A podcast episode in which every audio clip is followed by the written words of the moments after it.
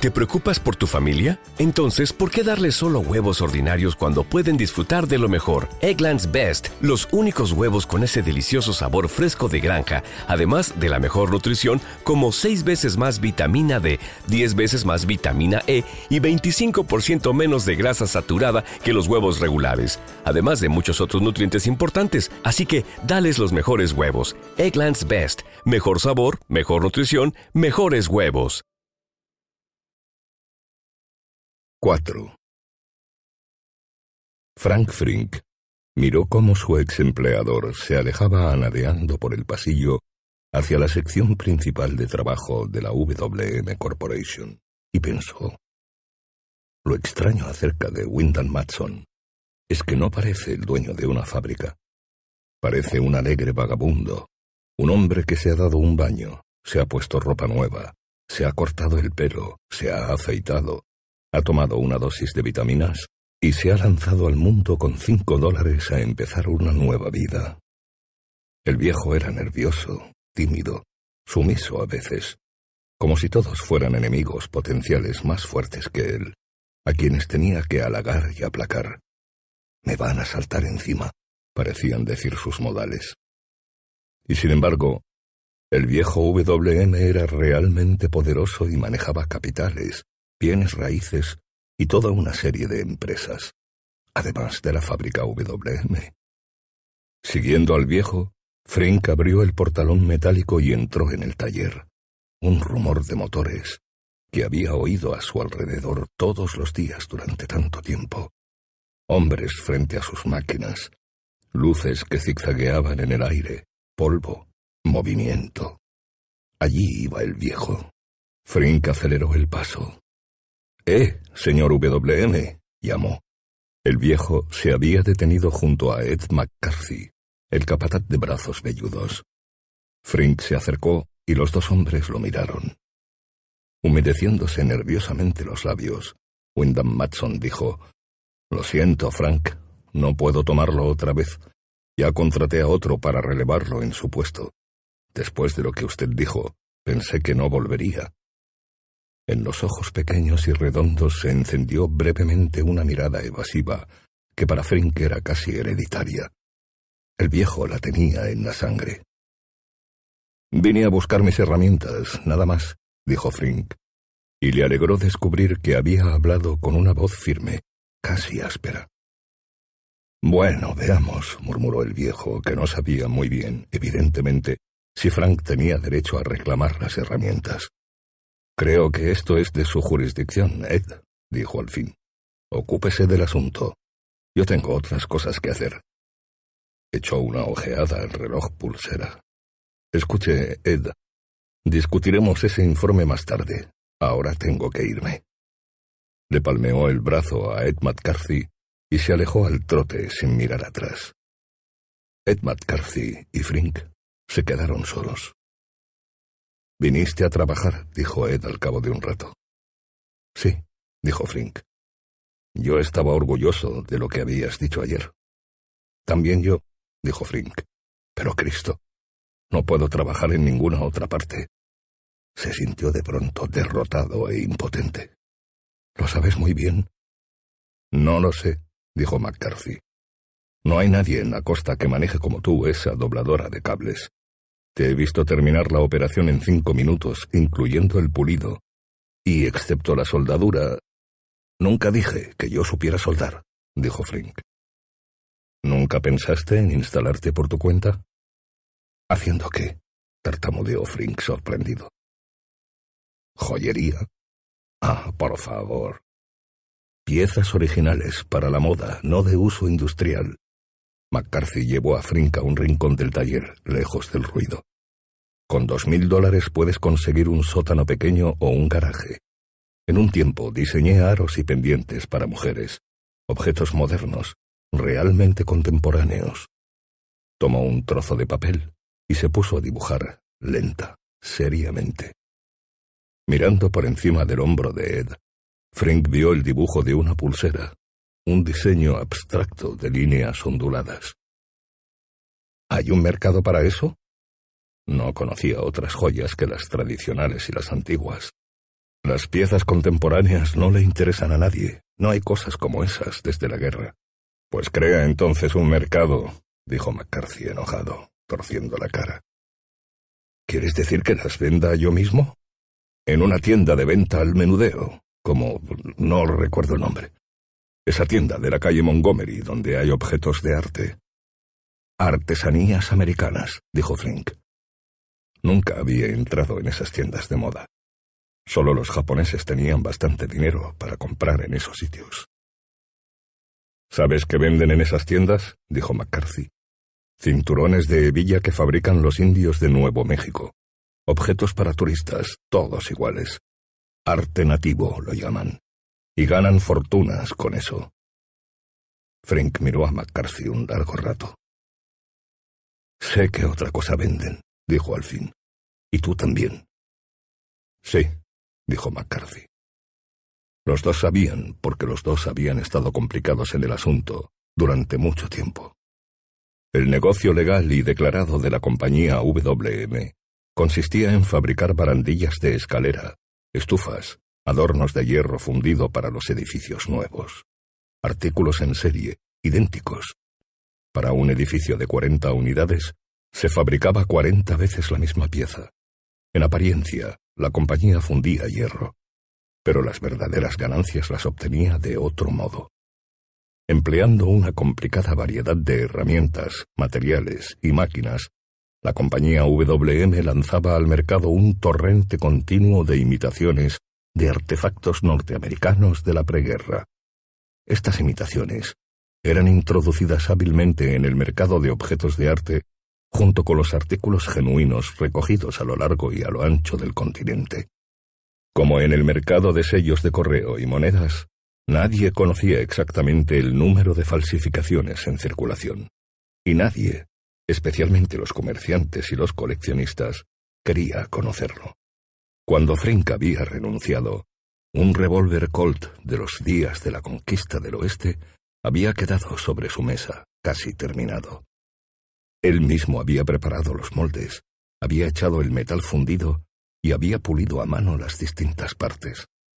Las armas de la guerra civil y de la época de la frontera tenían un mercado ilimitado. La WM podía vender fácilmente todos esos productos. Eran la especialidad de Frink. Frink caminó lentamente hasta su mesa y tomó el cañón sin pulir del revólver. Otros tres días de trabajo y el arma hubiese quedado terminada. Sí, pensó, era un buen trabajo. Un experto hubiera notado la diferencia, pero los coleccionistas japoneses no eran verdaderos expertos, ni tenían modelos o normas que les ayudaran a juzgar. En verdad, le parecía a Frink nunca se les había ocurrido preguntarse si los llamados objetos de arte históricos que se vendían en las tiendas de la costa oeste eran o no genuinos. Un día quizá lo pensarían, y entonces la burbuja estallaría de veras, y el mercado se vendría abajo, aún para los objetos auténticos. Una ley de Gresham. Las falsificaciones quitaban valor a lo verdadero, y por eso, sin duda, nadie investigaba ahora. Al fin y al cabo, todos eran felices. Los industriales que aquí y allá, en distintas ciudades, fabricaban los objetos, los comerciantes al por mayor que los llevaban a las tiendas, los vendedores que los anunciaban y exhibían, los coleccionistas que ponían el dinero y se llevaban las cosas a sus casas, felices, para impresionar a sus socios, amigos y amantes. Como el papel moneda de la posguerra. Todos lo aceptaban de buena gana hasta que alguien investigó. No había hecho daño a nadie. Y luego, todos quedaron arruinados por igual. Pero mientras tanto nadie hablaba de eso, ni siquiera los hombres que se ganaban la vida fabricando imitaciones.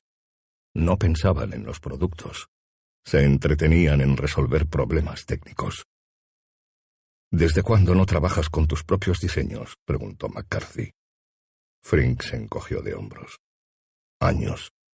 Puedo copiar con una exactitud de todos los demonios, pero... ¿Te digo lo que pienso? Se me ocurre que has hecho tuya la idea de los nazis de que los judíos no son capaces de crear, que solo imitan y venden, intermediarios. McCarthy miró fijamente a Frink. Quizá, dijo Frink. Haz la prueba. Prepara diseños originales. O trabaja directamente, sin planes previos, como un niño que juega. No, dijo Frink. No tienes fe, dijo McCarthy. Has perdido completamente la fe en ti mismo, ¿no es así? Mala cosa. Pues sé que podrías hacerlo.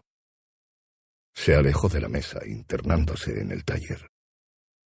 Mala cosa, pensó Frink. Pero de todos modos era la verdad, un hecho. No podía tener fe o entusiasmo a su antojo. McCarthy, pensó, era un capataz excelente. Sabía cómo estimular a un hombre, cómo sacarle a uno lo mejor de sí mismo. Era un jefe por naturaleza. Durante un momento casi lo había convencido. Pero McCarthy se había ido ahora. El esfuerzo no le había servido de nada. Lástima que no tuviese allí el oráculo, pensó Frink. Podría consultarlo, ver qué le aconsejaban esos cinco mil años de sabiduría. Y entonces recordó que en el vestíbulo de la compañía había un ejemplar del I Ching. Salió del taller y caminó deprisa por el corredor. Sentado en uno de los sillones de cromo y plástico del vestíbulo, escribió la pregunta en el dorso de un sobre. ¿He de probar ese trabajo creador privado que me han descrito hace un momento? Empezó a mover rápidamente los palitos. La línea más baja era un siete, y lo mismo la segunda y tercera. El trigrama Chi-En, se dijo. Buen comienzo. Chi-En era lo creativo. Luego, la cuarta línea, un ocho. Yin. Y la línea quinta también un ocho. Una línea yin. Señor, pensó excitado. Otra línea yin y tendré el hexagrama undécimo. Tai. Paz. Un juicio muy favorable. Frank movió los tallos con manos temblorosas. Podía obtener también una línea yang. El hexagrama 26. Tachu. El poder dominador de lo grande. Los dos eran favorables. Y no había alternativa. Yin. Un seis. Paz. Abrió el libro y leyó el juicio. Paz. El pequeño se aleja. El grande se acerca. Buena fortuna. Éxito. De modo que Ed McCarthy tiene razón, pensó Frink. He de abrir mi tiendecita. Bueno, un seis arriba, la única línea móvil. Volvió la página. ¿Qué decía el texto? No podía acordarse. Tenía que ser un presagio favorable, pues todo el hexagrama era muy favorable. Unión del cielo y de la tierra. Pero la primera línea y la última estaban siempre fuera del hexagrama, de modo que era posible que un seis arriba... Los ojos de Frink encontraron el texto y lo leyeron en un instante. El muro cae en el foso. El ejército es inútil ahora. Da tus órdenes dentro de tu propia ciudad. La perseverancia trae humillación. Maldición, exclamó Frink horrorizado. Y el comentario. El cambio insinuado en la mitad del hexagrama ha empezado a producirse. El muro de la ciudad se hunde en el foso donde fue levantado. La hora final se acerca. Era sin duda una de las líneas más lóbregas de todo el libro, entre más de tres mil líneas, y sin embargo el sentido del hexagrama era bueno. ¿De cuál de los dos juicios tenía que fiarse? ¿Y cómo podían ser tan diferentes? Nunca le había ocurrido antes. La buena fortuna y la ruina profetizadas a la vez por el oráculo. Qué raro destino. Como si el oráculo hubiese rascado el fondo del barril, hubiese sacado de las sombras restos y huesos y los hubiera volcado luego a la luz, como una buena comida fermentada. Debo de haber apretado dos botones a la vez, decidió Frink. Había confundido las cosas, obteniendo este punto de vista schlimatzl de la realidad. Solo durante un segundo, afortunadamente. No había durado mucho. Demonios, pensó. Tiene que ser uno de los dos. No es posible otra cosa. O quizás sí. El negocio de joyería le traería suerte. El oráculo se refería claramente a eso. Pero la línea, la condenada línea, hablaba de algo más profundo, de alguna catástrofe futura que quizá ni siquiera tenía relación con el negocio de las joyas, algún destino terrible que lo esperaba en alguna parte, de algún modo.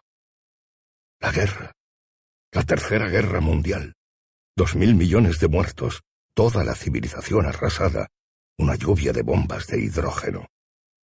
¡Oy, Gewalt! pensó Frink. ¿Qué ocurre? ¿Puse yo esto en movimiento? o algún otro que ha estado manejando los tallos, alguien a quien ni siquiera conozco. O todos nosotros, quizá. La culpa era de aquellos físicos y de aquella teoría de la sincronicidad. Todas las partículas están conectadas entre sí. No puedes estornudar sin alterar el equilibrio del universo. La vida es realmente una broma divertida, pero no hay gente alrededor y nadie puede festejar la broma. Habría un libro, y le hablaba de acontecimientos futuros que hasta el mismo Dios desearía archivar y olvidar. ¿Y quién era él? La persona menos apropiada. Podía probarlo. Tomaría sus herramientas, abriría la tienda, se iniciaría en los negocios y todo a pesar de esa línea horrible. Seguiría trabajando, creando a su modo, viviendo una vida tan buena como le fuese posible, manteniéndose siempre activo, hasta que el muro cayera en el foso, para todos, para toda la humanidad.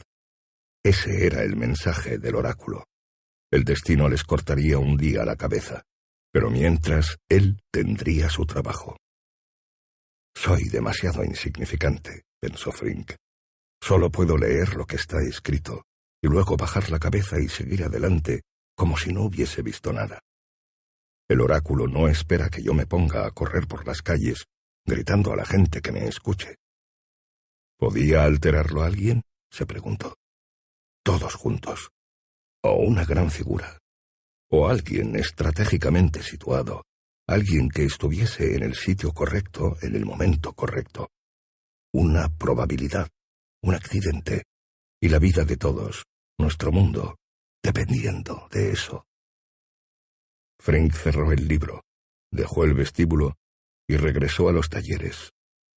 Cuando vio a McCarthy, le indicó con un ademán que se apartaran a un costado para seguir hablando. Cuanto más lo pienso, dijo Frank, más me gusta tu idea. Magnífico, dijo McCarthy. Escúchame ahora. He aquí lo que haremos. El dinero se lo sacarás a Wyndham Matson. Le guiñó un ojo a Frink lenta e intensamente, retorciendo el párpado. Luego te diré cómo. Yo renunciaré también y me iré contigo. Necesitas mis diseños. ¿Eh? ¿Por qué pones esa cara? Son buenos diseños. Claro que sí, dijo Frink un poco mareado. Te veré esta noche después del trabajo, dijo McCarthy, en mi casa. Ven a eso de las siete y cenarás con Jean y conmigo, si puedes aguantar a los chicos. Muy bien, dijo Frink. McCarthy le palmeó la espalda y salió. He recorrido un largo camino, se dijo Frink, en estos últimos diez minutos. Pero no se sentía aprensivo. Se sentía excitado. Todo había ocurrido muy rápidamente, en verdad, pensó, mientras caminaba hacia su mesa de trabajo y recogía las herramientas. Sin embargo, así pasaban sin duda estas cosas. A la ocasión la pintan calva. Toda la vida había esperado esto. Cuando el oráculo decía algo ha de hacerse hasta el final, se refería a esas circunstancias y a esos momentos realmente apropiados. ¿Qué momento era ahora? Un seis arriba en el hexagrama once cambiaba todo en el veintiséis. El poder dominador de lo grande. Yin se transformaba en Yang la línea se mueve y aparece un nuevo momento. Y él había perdido el paso de tal modo que ni siquiera se había dado cuenta. Apostaba que por eso le había salido esa línea terrible. Solo así el hexagrama once podía llegar a convertirse en el veintiséis. Ese seis móvil arriba. No había motivo para que se preocupara tanto. Pero a pesar de su excitación y su optimismo, Frink no conseguía olvidarse de la línea. No del todo. Hago lo que puedo, sin embargo, pensó irónicamente. Quizás esa misma noche, a las siete, ya no se acordaría de nada, como si la línea nunca hubiera existido. Esperaba que fuese así realmente, se dijo, pues esta sociedad con él era algo importante. Había tenido una idea que no podía fallar, y no quería quedarse afuera. Ahora no era nadie, pero si llevaba adelante el negocio, quizá Juliana volviese con él. Sabía que ella quería volver. Merecía realmente estar casada con un hombre de posición, una persona que fuese alguien en la comunidad, no un meshuggner cualquiera. Los hombres eran hombres en otro tiempo, antes de la guerra, pero todo eso había desaparecido. No le sorprendía que Juliana fuese de un lado a otro, de un hombre a otro, buscando, y sin siquiera saber qué buscaba, qué reclamaba su biología. Pero él lo sabía. Y ahora en este negocio que iniciaría con McCarthy, lo conseguiría para ella.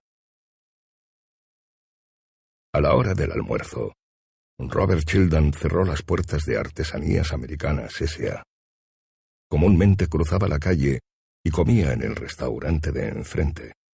De cualquier modo, no estaba fuera más de media hora, y solo tardó veinte minutos.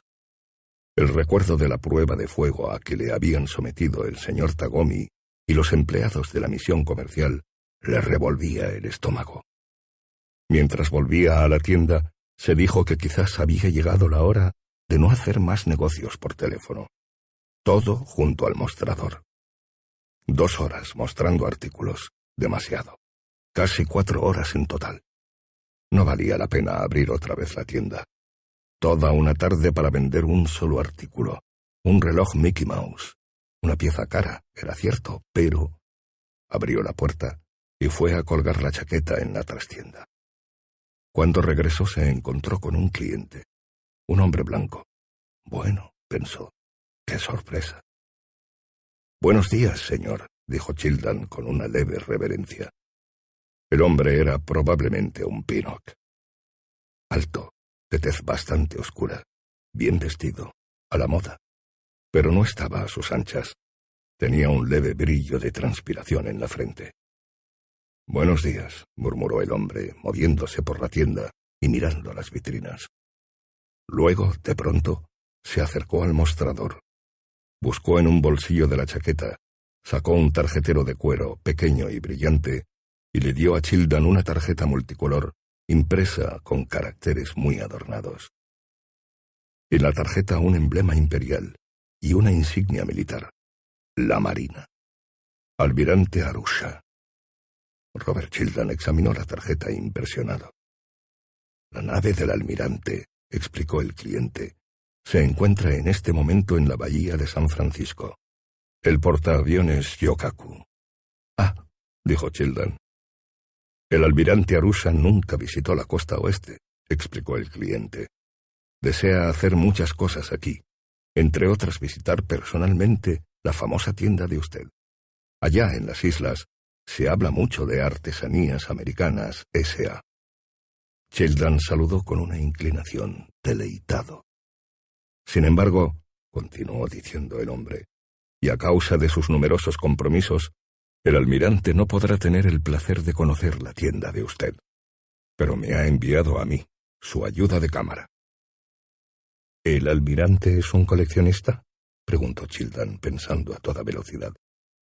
Es un amante de las artes, un conocedor, pero no un coleccionista. Mi almirante desea obsequiar a cada uno de los oficiales de la nave un artefacto histórico valioso, un revólver de aquella epopeya, la Guerra Civil Norteamericana. El hombre hizo una pausa. Son doce oficiales en total. Childan pensó rápidamente. Doce revólveres de la guerra civil. Precio para el cliente, casi diez mil dólares. Se estremeció. Como es bien sabido, continuó el hombre, la tienda de usted vende esos invalorables artefactos antiguos, arrancados de las páginas de la historia, y que se pierden, ay, demasiado rápidamente en el limbo del tiempo. eligiendo con mucho cuidado todas las palabras. No podía permitirse perder este negocio, cometer un solo error. Childan dijo, Sí, es cierto. Ninguna tienda de los estados del Pacífico puede ofrecer armas tan finas de la guerra civil. Me agradará mucho servir al almirante Arusha. ¿Desea usted que lleve mi soberbia colección a bordo del Shiokaku? ¿Esta misma tarde, quizá? No, las examinaré aquí, dijo el hombre. Doce. Childan sacó cuentas. No tenía doce armas, en verdad solo tenía tres. Pero podía obtener doce, si la suerte lo acompañaba, por distintos medios en el curso de la semana. Expreso aéreo desde el este, por ejemplo, y ciertos contactos locales. Usted, señor, dijo, ¿es un conocedor de esas armas? Hasta cierto punto, dijo el hombre. Tengo una pequeña colección de armas de bolsillo, incluso una pistolita secreta que parece una ficha de dominó, de 1840 aproximadamente. Una pieza exquisita, dijo Childan, mientras se encaminaba hacia la caja fuerte donde guardaba los revólveres. Cuando volvió al mostrador, vio que el hombre estaba llenando un cheque de banco. El hombre se detuvo y dijo, El almirante desea pagar por adelantado, una señal de quince mil dólares del Pacífico. Childan sintió que se le iba la cabeza. Dominándose, habló con una voz tranquila y hasta logró parecer un poco aburrido. Como usted quiera, no es indispensable. Una cuestión formal. Puso en el mostrador un estuche de cuero y dijo, Una pieza excepcional. Un Colt 44 de 1860. Abrió la caja. Del ejército yanqui. Los soldados azules los empleaban para tirar de cerca. El hombre examinó largo rato el Colt 44. Al fin, alzando los ojos, dijo con calma, Señor, esto es una imitación. ¿Eh? dijo Childan sin entender. Esta pieza no tiene más de seis meses, señor. Lo que usted me ofrece es un engaño. Es desolador. Mire usted, la madera, envejecida artificialmente con ácidos químicos. ¡Qué vergüenza! El hombre dejó el arma en el mostrador. Childan tomó el arma y se quedó mirándola, sin saber qué decir. No puede ser, murmuró al cabo de un rato. Una imitación del arma auténtica histórica, nada más. Temo, señor, que lo hayan engañado. Quizás algún inescrupuloso. Tiene usted que informar a la policía de San Francisco. El hombre asintió con una inclinación de cabeza. Me preocupa realmente. Debe de tener usted otras imitaciones en la tienda. Es posible, señor, que usted, propietario, comerciante de estos artículos, no sepa distinguir entre las piezas falsas y las auténticas? Silencio. Extendiendo la mano, el hombre tomó del mostrador el cheque que no había alcanzado a completar. Se lo puso otra vez en el bolsillo, se guardó la estilográfica y saludó con una reverencia. Es una lástima, señor, pero parece evidente, ahí, que Artesanías Americanas S.A. no podrá satisfacer nuestros deseos. El almirante Arusa se sentirá realmente decepcionado.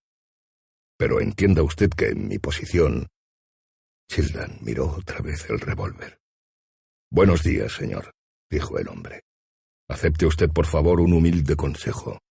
Pida usted a algunos expertos que examinen sus adquisiciones. La reputación de usted no es necesario que me extienda más. Señor, si, usted, por favor, tartamudeó Childan. Quédese tranquilo, señor. No hablaré de esto con nadie. Le... le diré al almirante que hoy la tienda de usted estaba cerrada, lamentablemente. Al fin y al cabo... El hombre se detuvo en el umbral. Al fin y al cabo, usted y yo somos blancos. Haciendo otra reverencia, el hombre partió.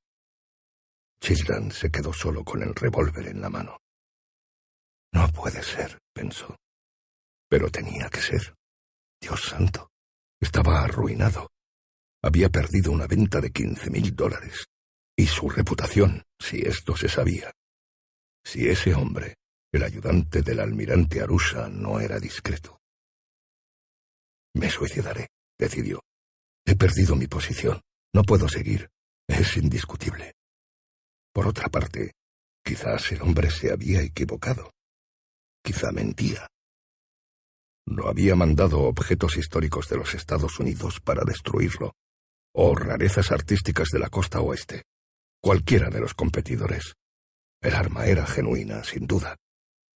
¿Cómo podía saberlo? Childan pensó un rato.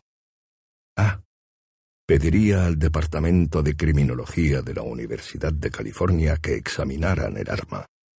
Conocía a alguien allí, o al menos había conocido a alguien en otro tiempo. Esto ya había ocurrido otra vez. Supuesta falsificación de una pistola. Telefoneó rápidamente a una compañía de mensajeros de la ciudad y les dijo que le enviaran un hombre enseguida.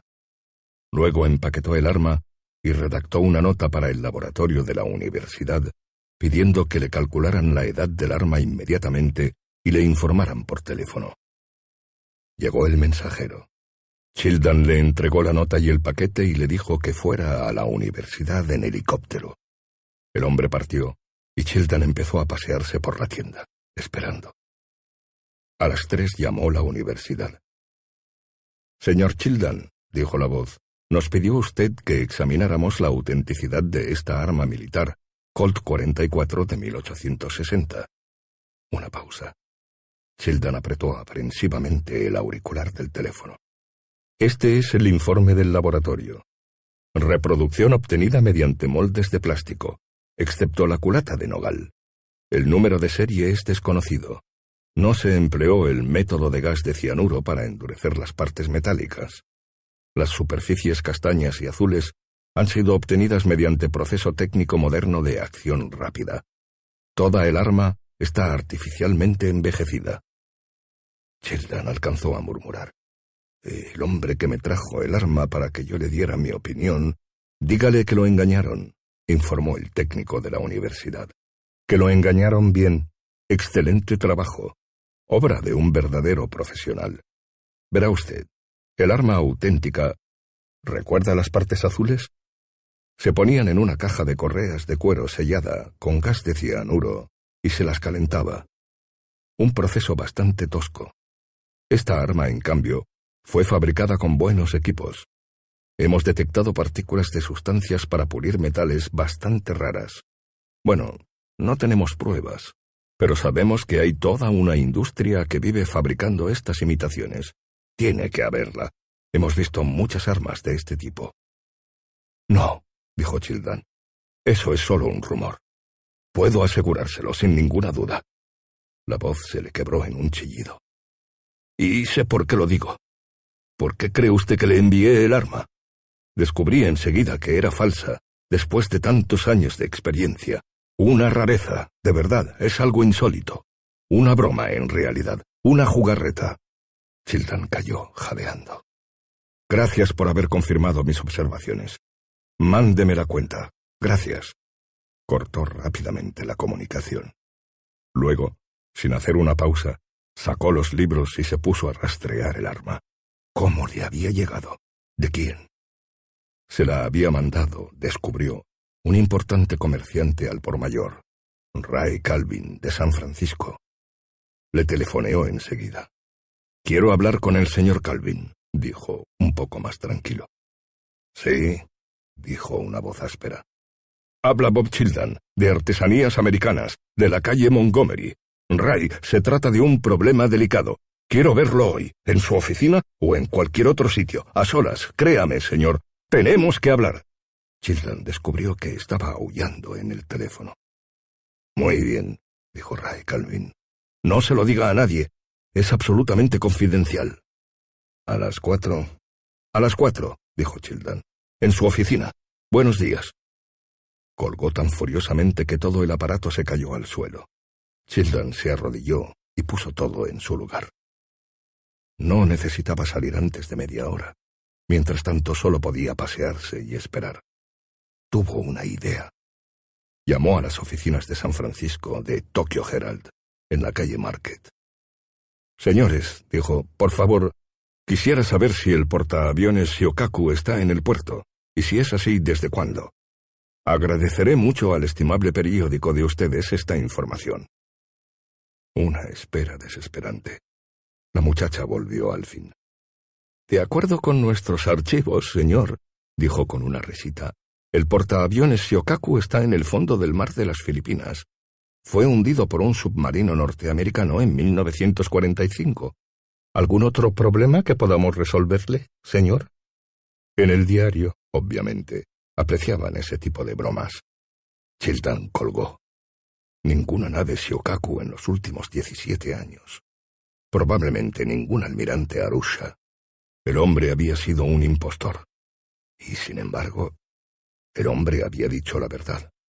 El Colt 44 era una falsificación. No tenía sentido. Quizás el hombre era un especulador que intentaba copar el mercado de revólveres de la guerra civil. Un experto. Había reconocido la imitación. Un profesional de profesionales. Solo un profesional podía darse cuenta. Alguien que estaba en el negocio, no un mero coleccionista. Childan se sintió algo aliviado. Muy pocos se darían cuenta. Quizá nadie más. ¿Olvidaría el asunto? Pensó un rato. No. Debía investigar, conseguir que Ray Calvin le devolviera el dinero y tendría que enviar otros artículos al laboratorio de la universidad. ¿Y si se descubría que muchos de ellos no eran auténticos? El problema era difícil. No hay otro camino, decidió malhumorado, desesperado. Tenía que enfrentar a Ray Calvin y pedirle que investigara hasta llegar a las mismas fuentes. Quizá Calvin era inocente, quizá no. Le advertiría, de cualquier modo, que no habría más imitaciones o dejaría de comprarle. Calvin tiene que cargar con la pérdida, decidió. Si se niega, hablaré con los dueños de las otras tiendas. Arruinaré la reputación de Calvin. ¿Por qué he de arruinarme solo? Que el castigo llegue a los responsables. Pero mantengamos el secreto, se dijo. Que el asunto quede entre nosotros. 5. La llamada telefónica de Ray Calvin sorprendió realmente a Wyndham Matson. No entendía bien, en parte porque Calvin hablaba como de costumbre muy rápidamente, y en parte porque en ese momento, las once y media de la noche, estaba entreteniéndose con una dama en sus habitaciones del Hotel Muromachi. Escuche, amigo mío, dijo Calvin. Todo lo que nos envió la última vez se lo mandamos a usted de vuelta. Le devolveremos también otros artículos, pero le advierto que hemos pagado todo, excepto el último envío. La factura es del 18 de mayo. Naturalmente, Wyndham Matson quiso saber por qué. Todo es falsificado, dijo Calvin. Pero usted ya lo sabía. Wyndham Matson estaba muy confundido. Quiero decir, Ray, que usted conocía bien la situación. Miró alrededor. La muchacha estaba en alguna parte. En el tocador, probablemente. Sí, yo sabía que eran falsificaciones, dijo Calvin. No hablo de eso. Escúcheme. No me importa mucho que una de esas armas que usted me envía haya sido usada o no en la guerra civil. Solo pretendo un Colt 44 satisfactorio, cualquiera que sea el nombre que tenga en los catálogos de ustedes. Es necesario que se ajuste a las normas. ¿Sabe usted quién es Robert Childan? Wyndham Matson recordaba vagamente que era alguien importante. Sí. Estuvo aquí hoy, en mi oficina. Lo llamo usted desde mi oficina, no desde mi casa. Todavía estamos trabajando en esto. En fin, Childan vino hoy y me contó una larga historia. Estaba realmente furioso, agitado. Bueno, parece que un cliente importante, un almirante japonés, fue a verlo o mandó a alguien. Childan habló de un pedido de veinte mil dólares, pero esto debe de ser una exageración. De cualquier modo, y no hay motivos para no creerle, el japonés quería comprar. Le echó una ojeada a uno de esos revólveres que fabrican ustedes. Vio que era una falsificación. Se guardó otra vez el dinero y se fue. Bueno, ¿qué dice usted? Wyndham Matson no sabía qué decir, pero pensó inmediatamente. Es cosa de Frink y McCarthy. Dijeron que harían algo, y es esto. Aunque no sabía qué habían hecho realmente. No le encontraba sentido a la historia de Calvin. Sintió de pronto una especie de miedo supersticioso. ¿Cómo podían haber falsificado un artículo fabricado en febrero? Había pensado que hablarían con la policía o los periódicos, o el gobierno Pinnock de Sacramento, y por supuesto, se había cubierto bien las espaldas. Todo era muy raro. No sabía qué decir a Calvin. Farfulló durante un tiempo que le pareció interminable, y al fin pudo cortar la comunicación. En ese momento, descubrió, sobresaltándose, que Rita había salido del dormitorio y había escuchado casi toda la charla. Había estado paseándose irritada de un lado a otro, vestida solo con un calzón de seda negra y el pelo rubio suelto sobre la espalda desnuda, ligeramente pecosa. Llama a la policía, dijo Rita. Bueno, pensó Wyndham Matson. Quizá me saldría más barato ofrecerles dos mil dólares. Los aceptarán. Probablemente no quieran otra cosa. Son hombres pequeños, con pensamientos pequeños. Invertirán el dinero en el nuevo negocio. Lo perderán y al cabo de un mes estarán otra vez en la ruina. No, dijo. ¿Por qué no? El chantaje es un delito. Era difícil explicarlo. Wyndham Matson estaba acostumbrado a pagar a la gente. El dinero que podía entregar a Frink y McCarthy sería contabilizado como gastos generales, y si la suma era pequeña. Pero la muchacha no estaba del todo equivocada. Rumió el asunto. Les daré dos mil, decidió. Pero me pondré en contacto con ese hombre que conozco en el centro cívico, ese inspector de policía. Le pediré que investigue a Frink y a McCarthy. Si encuentra algo y aparecen de nuevo, podré sacármelos de encima fácilmente. Por ejemplo, pensó, alguien le había dicho que Frink era semita, que se había cambiado la nariz y el nombre. Bastaría con notificar al cónsul alemán. Asunto de rutina. El cónsul pediría la extradición a las autoridades japonesas y tan pronto como el individuo cruzase la línea de demarcación, le darían una dosis de gas. Parecía que tenían uno de esos campos en Nueva York. Un campo con hornos crematorios. Me sorprende que alguien pueda chantajear a un hombre tan importante, dijo la muchacha mirándolo. Bueno, te explicaré, dijo Wyndham Matson. Todo este condenado asunto de la historicidad es un disparate. Estos japoneses no se dan cuenta. Te lo probaré. Se incorporó, corrió al estudio y volvió enseguida con dos encendedores que dejó en la mesita de café. Míralos bien. Parecen iguales, ¿no es cierto? Bueno, uno es histórico, el otro no. Sonrió mostrando los dientes. Tómalos. Adelante. Uno vale cuarenta o cincuenta mil dólares en el mercado de coleccionistas. La muchacha tomó lentamente los dos encendedores y los examinó. ¿No la sientes? bromeó Wyndham Matson. ¿La historicidad? ¿Qué es eso? Valor histórico. Uno de esos encendedores estaba en el bolsillo de Franklin D. Roosevelt el día que lo asesinaron. El otro no. Uno tiene historicidad, mucha. El otro, nada. ¿Puedes sentirla? Wyndham Matson tocó ligeramente con el codo a la muchacha. No, no puedes. No sabes cuál es cuál. No hay ahí plasma místico. No hay aura. La muchacha miraba los encendedores con una expresión de temor reverente. ¿Es realmente cierto? ¿Que tenía uno de estos en el bolsillo aquel día? Exactamente. Y puedo decirte cuál de los dos. ¿Te das cuenta? Los coleccionistas se estafan a sí mismos. El revólver que un soldado disparó en una batalla famosa, como la de Meuse-Argonne, por ejemplo, es igual al revólver que no fue empleado en esa batalla, salvo que tú lo sepas. Está aquí. Wyndham Matson se tocó la frente.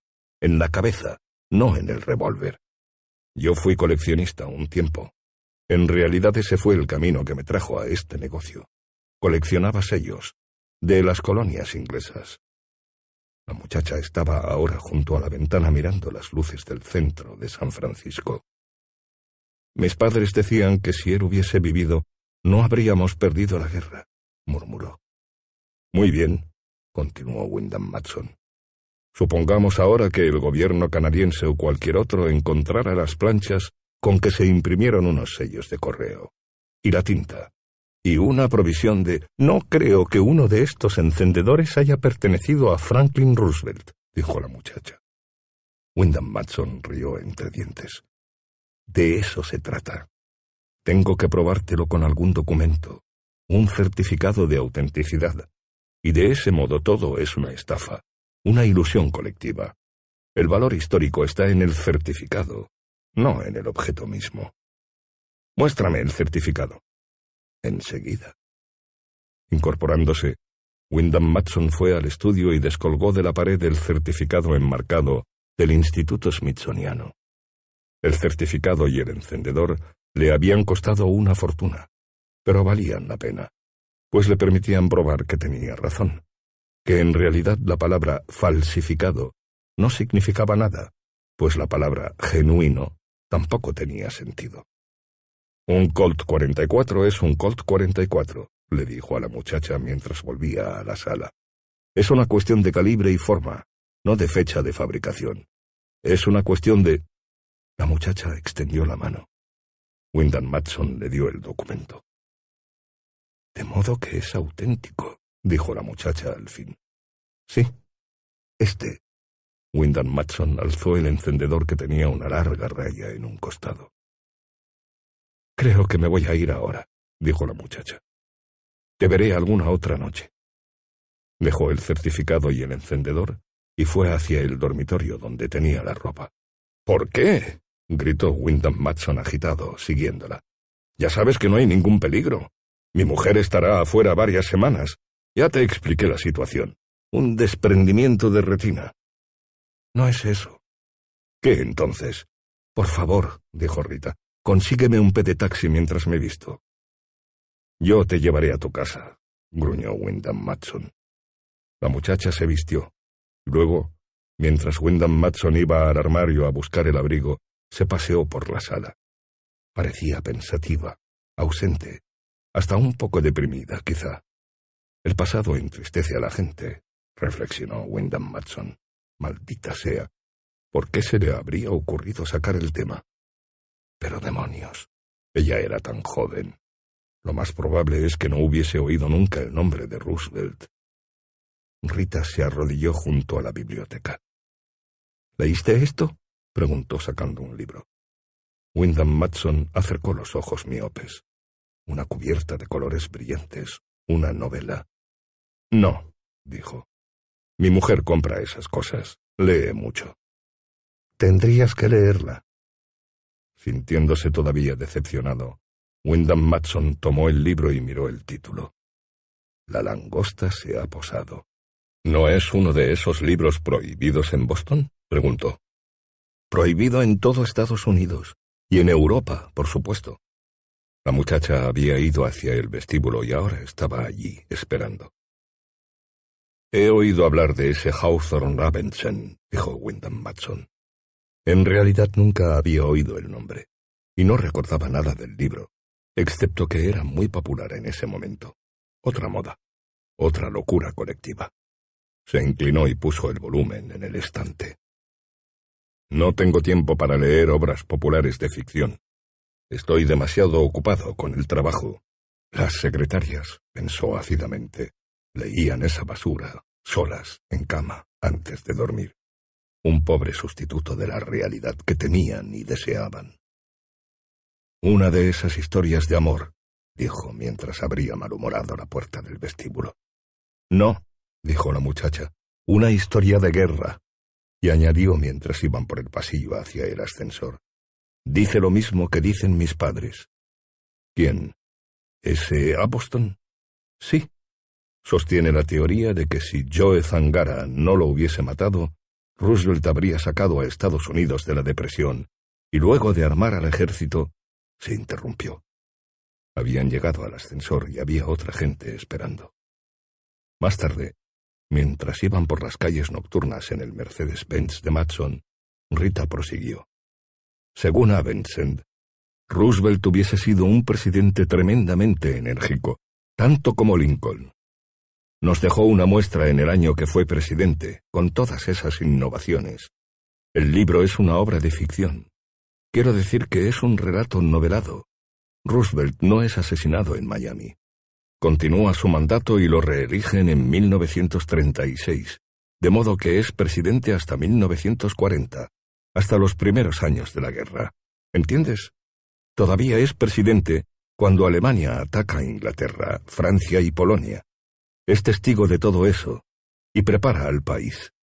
Garner fue un presidente realmente mediocre. Podría haber evitado muchas cosas, y luego en 1940 habrían elegido a un demócrata, y no a Bricker, y... De acuerdo con ese Abelson, interrumpió Wyndham Matson. Miró a la muchacha. Dios, leían un libro, pensó, y luego charlaban toda la vida. El libro dice que en 1940, después de Roosevelt, el presidente habría sido Rexford Tugwell, y no un aislacionista como Bricker. La muchacha hablaba ahora animadamente, moviendo las manos. Las luces del tránsito se le reflejaban en la cara tersa. Y Tugwell habría continuado con la política antinazi de Roosevelt, y Alemania no se habría atrevido a ayudar a Japón en 1941.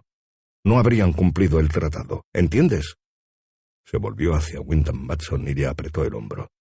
Y Alemania y Japón habrían perdido la guerra. Wyndham Matson se rió. Mirándolo, buscando algo en la cara de Wyndham Matson, él no podía saber qué y además tenía que observar los otros coches. Rita dijo, No es un chiste. Habría sido realmente así. Estados Unidos habría podido derrotar a los japoneses y... ¿Cómo? interrumpió Wyndham Matson. Está todo explicado en el libro. La muchacha calló un momento. Es una novela, dijo al fin, y hay muchas partes de ficción, por supuesto. Tiene que ser un libro entretenido, pues si no, la gente no lo leería. Hay un tema de interés humano también, la historia de dos jóvenes. El muchacho está en el ejército norteamericano y la chica... Bueno, de cualquier modo el presidente Takuel es realmente inteligente y descubre enseguida las intenciones de los japoneses. No está prohibido hablar de esto, dijo con una voz ansiosa.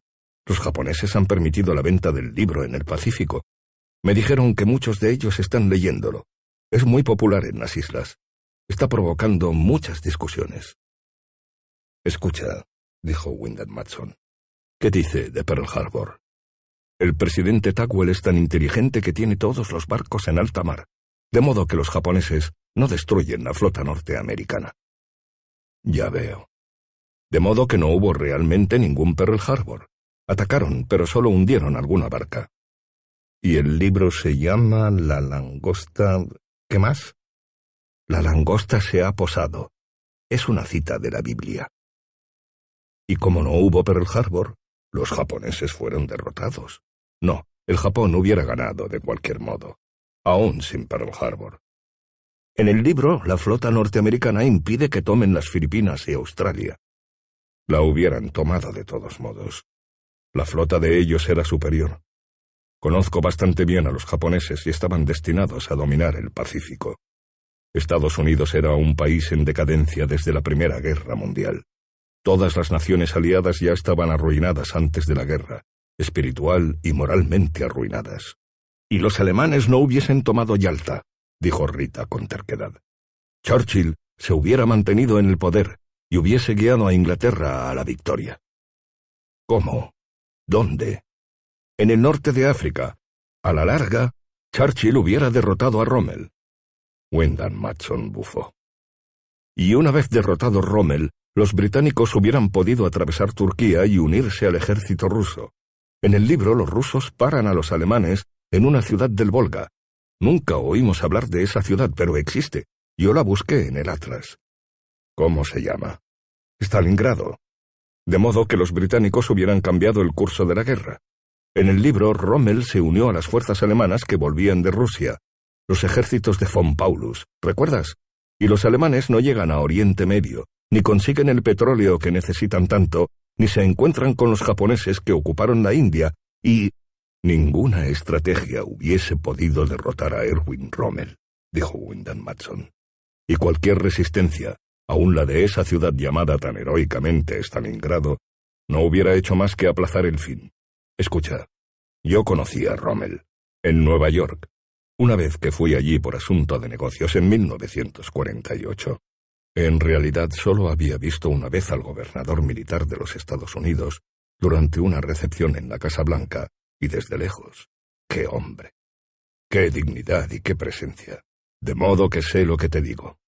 Fue terrible, dijo Rita, cuando relevaron al general Rommel y nombraron a ese espantoso Lammers. Los asesinatos y esos campos de concentración comenzaron realmente entonces. Ya existían cuando Rommel era gobernador militar. Pero, Rita movió las manos, no era oficial. Quizás esos rufianes de las SS ya hacían esas cosas, pero Rommel no era como ellos. Se parecía más a aquellos prusianos de antes. Era un hombre duro, te diré quién hizo una buena obra en Estados Unidos, interrumpió Wyndham Matson.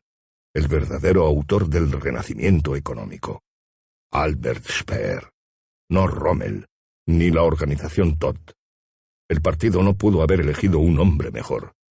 Speer consiguió poner de nuevo en funcionamiento todas esas compañías y fábricas, ordenándolas en un sistema eficiente.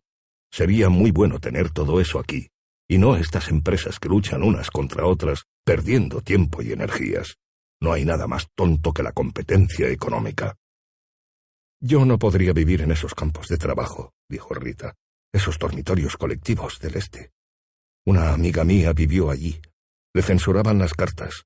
No pudo decirme nada hasta que regresó. Tenían que levantarse a las seis y media de la mañana y las despertaban con una banda de música. Te acostumbrarías, Vivienda limpia, comida adecuada, horas de recreo, cuidados médicos, ¿qué quieres? ¿Cerveza con huevos fritos? El enorme coche alemán se movió en silencio entre la niebla fresca de la noche de San Francisco. El señor Tagomi estaba sentado en el suelo, sobre las piernas cruzadas. Tenía en la mano una taza de té negro que soplaba de vez en cuando, mientras alzaba los ojos hacia el señor Baines y sonreía. Magnífico este sitio, dijo Baines.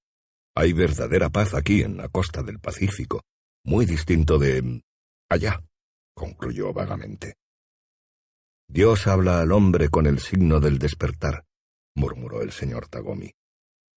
¿Perdón? El oráculo. Discúlpeme. Una volandera respuesta cortical. Quiere decirme que estaba distraído, pensó Baines. Se sonrió. Somos gente absurda, dijo el señor Tagomi, que vive de acuerdo con un libro de hace cinco mil años. Le hacemos preguntas como si fuese algo vivo. Está vivo, lo mismo que la Biblia cristiana. Hay muchos libros vivos, no de un modo metafórico. Los anima el espíritu. ¿No cree usted? Tagomi alzó los ojos estudiando la reacción de Baines. Eligiendo con cuidado las palabras, Baines dijo, No no sé mucho de religiones y prefiero mantenerme dentro de los límites de mi competencia. En realidad no entendía muy bien de qué estaba hablando el señor Tagomi. Debía de estar cansado, pensó. Desde que había llegado allí esa noche todo le parecía una historia de gnomos. Como si las cosas fueran todas más pequeñas y al mismo tiempo tuvieran algo de cómico. ¿Qué libro era ese de hacía cinco mil años? El reloj Mickey Mouse la frágil tacita del señor Tagomi, y en la pared de enfrente una enorme cabeza de búfalo, fea y amenazante. ¿Qué es esa cabeza? preguntó de pronto. Nada menos, dijo el señor Tagomi, que el alimento de los aborígenes en días lejanos. Ah. ¿Quiere que le muestre el arte de matar al búfalo? El señor Tagomi dejó su taza en la mesa y se puso de pie. En su casa, por la noche, llevaba bata de seda, zapatillas y corbata blanca. Aquí voy yo, montado en una locomotora. Se sentó de cuclillas en el aire. Sobre las rodillas, un fiel Winchester de 1866 de mi colección. Le echó una ojeada al señor Baines. El viaje lo ha cansado, señor. Temo que sí, dijo Baines. Todo esto me abruma un poco. Tantas preocupaciones de negocios y otras preocupaciones, pensó. Le dolía la cabeza. Se preguntó si allí, en la costa del Pacífico, se conseguirían los excelentes analgésicos de L.G. Farben. Hemos de tener fe en alguien, dijo el señor Tagomi. No podemos conocer todas las respuestas. No podemos ver adelante por nuestros propios medios. El señor Baines asintió. Mi mujer debe de tener algo para la cabeza de usted, dijo el señor Tagomi, viendo que el señor Baines se quitaba las gafas y se frotaba la frente. Los músculos de los ojos duelen. Perdóneme. Haciendo una reverencia, salió del cuarto. Lo que necesito es dormir, pensó Baines. Una noche de descanso. O no enfrento la situación como es debido. Me amilanan las dificultades. Cuando el señor Tagomi volvió trayendo un vaso de agua y una píldora desconocida, el señor Baines dijo, Tendría que despedirme, sí, y marcharme a mi hotel, pero antes quisiera saber algo. Mañana podríamos discutirlo más ampliamente, si a usted le parece. ¿Ha oído hablar de una tercera persona que se uniría a nuestras conversaciones? La cara del señor Tagomi mostró una expresión de sorpresa durante un instante. Luego la sorpresa se desvaneció y fue reemplazada por una descuidada indiferencia. No oí nada. Sin embargo, es interesante, claro está. Alguien de las islas. Ah, dijo el señor Tagomi, muy tranquilo ahora, aparentemente nada sorprendido. Un hombre de negocios de cierta edad, ya retirado, dijo el señor Baines, que viaja en barco. Salió hace dos semanas. No le gusta viajar en avión. Los primores de lo arcaico, dijo el señor Tagomi. Conoce bien el mercado en las islas y podrá informarnos adecuadamente. De cualquier modo iba a venir a San Francisco a pasar unas vacaciones. No es terriblemente importante, pero con su ayuda nuestras conversaciones podrán ser más precisas. Sí, dijo el señor Tagomi, informándonos acerca de la situación del mercado en las islas. He estado fuera dos años. ¿Quiere darme esa píldora, por favor? Sobresaltándose, el señor Tagomi bajó los ojos y vio que todavía tenía en las manos la píldora y el agua. Perdón, es un remedio poderoso. Se llama saracaína fabricada por una compañía de drogas del distrito chino. Extendió la mano y añadió, No crea hábito. Este señor mayor, dijo el señor Baines mientras se preparaba a tomar la píldora, irá a verlo a usted directamente en la misión comercial, creo. Le daré el nombre para que la gente de usted lo reciba cuando llegue el momento. Yo no lo conozco, pero tengo entendido que es un poco sordo y un poco excéntrico. No queremos que se sienta degradado. El señor Tagomi puso cara de haber entendido. Le gustan los rododendros. Se sentirá muy feliz si usted consigue a alguien que pueda hablarle de rododendros durante una media hora, mientras preparamos nuestra conferencia. Le escribiré el nombre. El señor Baines se tomó la píldora, sacó una estilográfica y escribió. Señor Shinjiro Yatabe, leyó el señor Tagomi aceptando el papelito y guardándolo obedientemente en la libreta de notas. Algo más. El señor Tagomi se llevó la taza a los labios, lentamente, escuchando. Una minucia delicada. Este viejo señor tiene casi ochenta años. Antes de retirarse hizo algunos malos negocios. ¿Comprende usted? Ya es una persona acomodada, dijo el señor Tagomi, y quizá vive de una pensión. Exactamente. Y la pensión es penosamente pequeña y trata de aumentarla con distintas operaciones aquí y allí. Una información de muy escasa importancia, dijo el señor Tagomi. La burocracia, como siempre. Entiendo muy bien la situación. El anciano caballero recibe un estipendio por su asesoramiento y no informa a la caja de pensiones, de modo que hemos de mantener en secreto esa visita. Ellos solo saben que él se toma unas vacaciones, es usted un hombre avezado. Esta situación ya se ha presentado antes, dijo el señor Tagomi.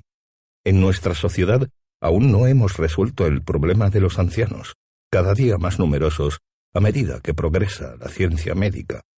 China nos ha enseñado a honrar a los ancianos. Para los alemanes, sin embargo, nuestra negligencia es casi una virtud. Tengo entendido que ellos matan a los viejos. Los alemanes, murmuró Baines, frotándose de nuevo la frente.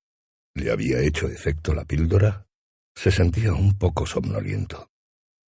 Siendo usted escandinavo, ha tenido sin duda muchos contactos con la Europa Festung. Por ejemplo, usted embarcó en Tempelhof. ¿Es posible defender semejante actitud? Usted es neutral. Deme su opinión, si le parece. No sé de qué actitud me habla, dijo el señor Baines. La actitud hacia los viejos, los enfermos, los débiles, los locos, toda la variedad de los inútiles.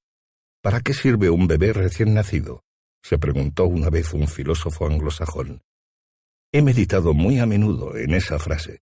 Pues bien, en general, no sirve para nada. El señor Baines emitió algunos sonidos ininteligibles y corteses. ¿No es cierto acaso, dijo el señor Tagomi, que ningún hombre ha de ser instrumento de las necesidades de otro? Se inclinó hacia adelante ansiosamente. Por favor, deme usted su opinión neutral, escandinava. No sé, dijo el señor Baines. Durante la guerra, dijo el señor Tagomi, fui un funcionario menor en el distrito de China, en Shanghái, el gobierno imperial mantenía allí un campamento de judíos, y el ministro nazi en Shanghái nos exigió que los extermináramos. Pedí consejo a mis superiores. La respuesta fue, nos oponemos por consideraciones humanitarias. Rechazaron la exigencia como muestra de barbarie. Me impresionó. Ya veo, murmuró el señor Baines. ¿Me está tirando de la lengua? se preguntó. Se sentía despierto ahora. Estaba recobrando la lucidez. Los nazis, continuó el señor Tagomi, han dicho siempre que los judíos no son de raza blanca, sino asiáticos. Señor, las autoridades de Japón, aún cierta gente del gabinete de guerra, han meditado a menudo en las implicaciones de esta teoría. No he discutido nunca el asunto con ciudadanos del Reich, pero... El señor Baines lo interrumpió. Bueno, yo no soy alemán, de modo que no puedo hablar en nombre de Alemania. Se puso de pie y fue hacia la puerta. Continuaremos la discusión mañana. Perdóneme, hoy no puedo pensar. En realidad se sentía completamente lúcido. Tengo que salir de aquí, se dijo. Este hombre me está llevando demasiado lejos. Perdone usted la estupidez del fanatismo, dijo el señor Tagomi apresurándose a abrir la puerta. Las preocupaciones filosóficas me han hecho olvidar la realidad humana. Llamó en japonés y la puerta de la calle se abrió. Un joven japonés entró y saludó con una reverencia, echando una ojeada al señor Baines. Mi chofer, pensó el señor Baines.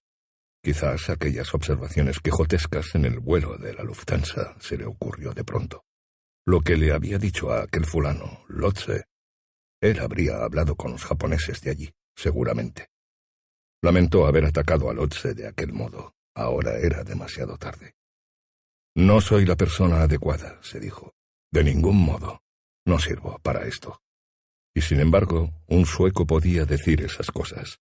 Todo estaba bien. Era demasiado escrupuloso. Arrastraba aún hábitos del pasado.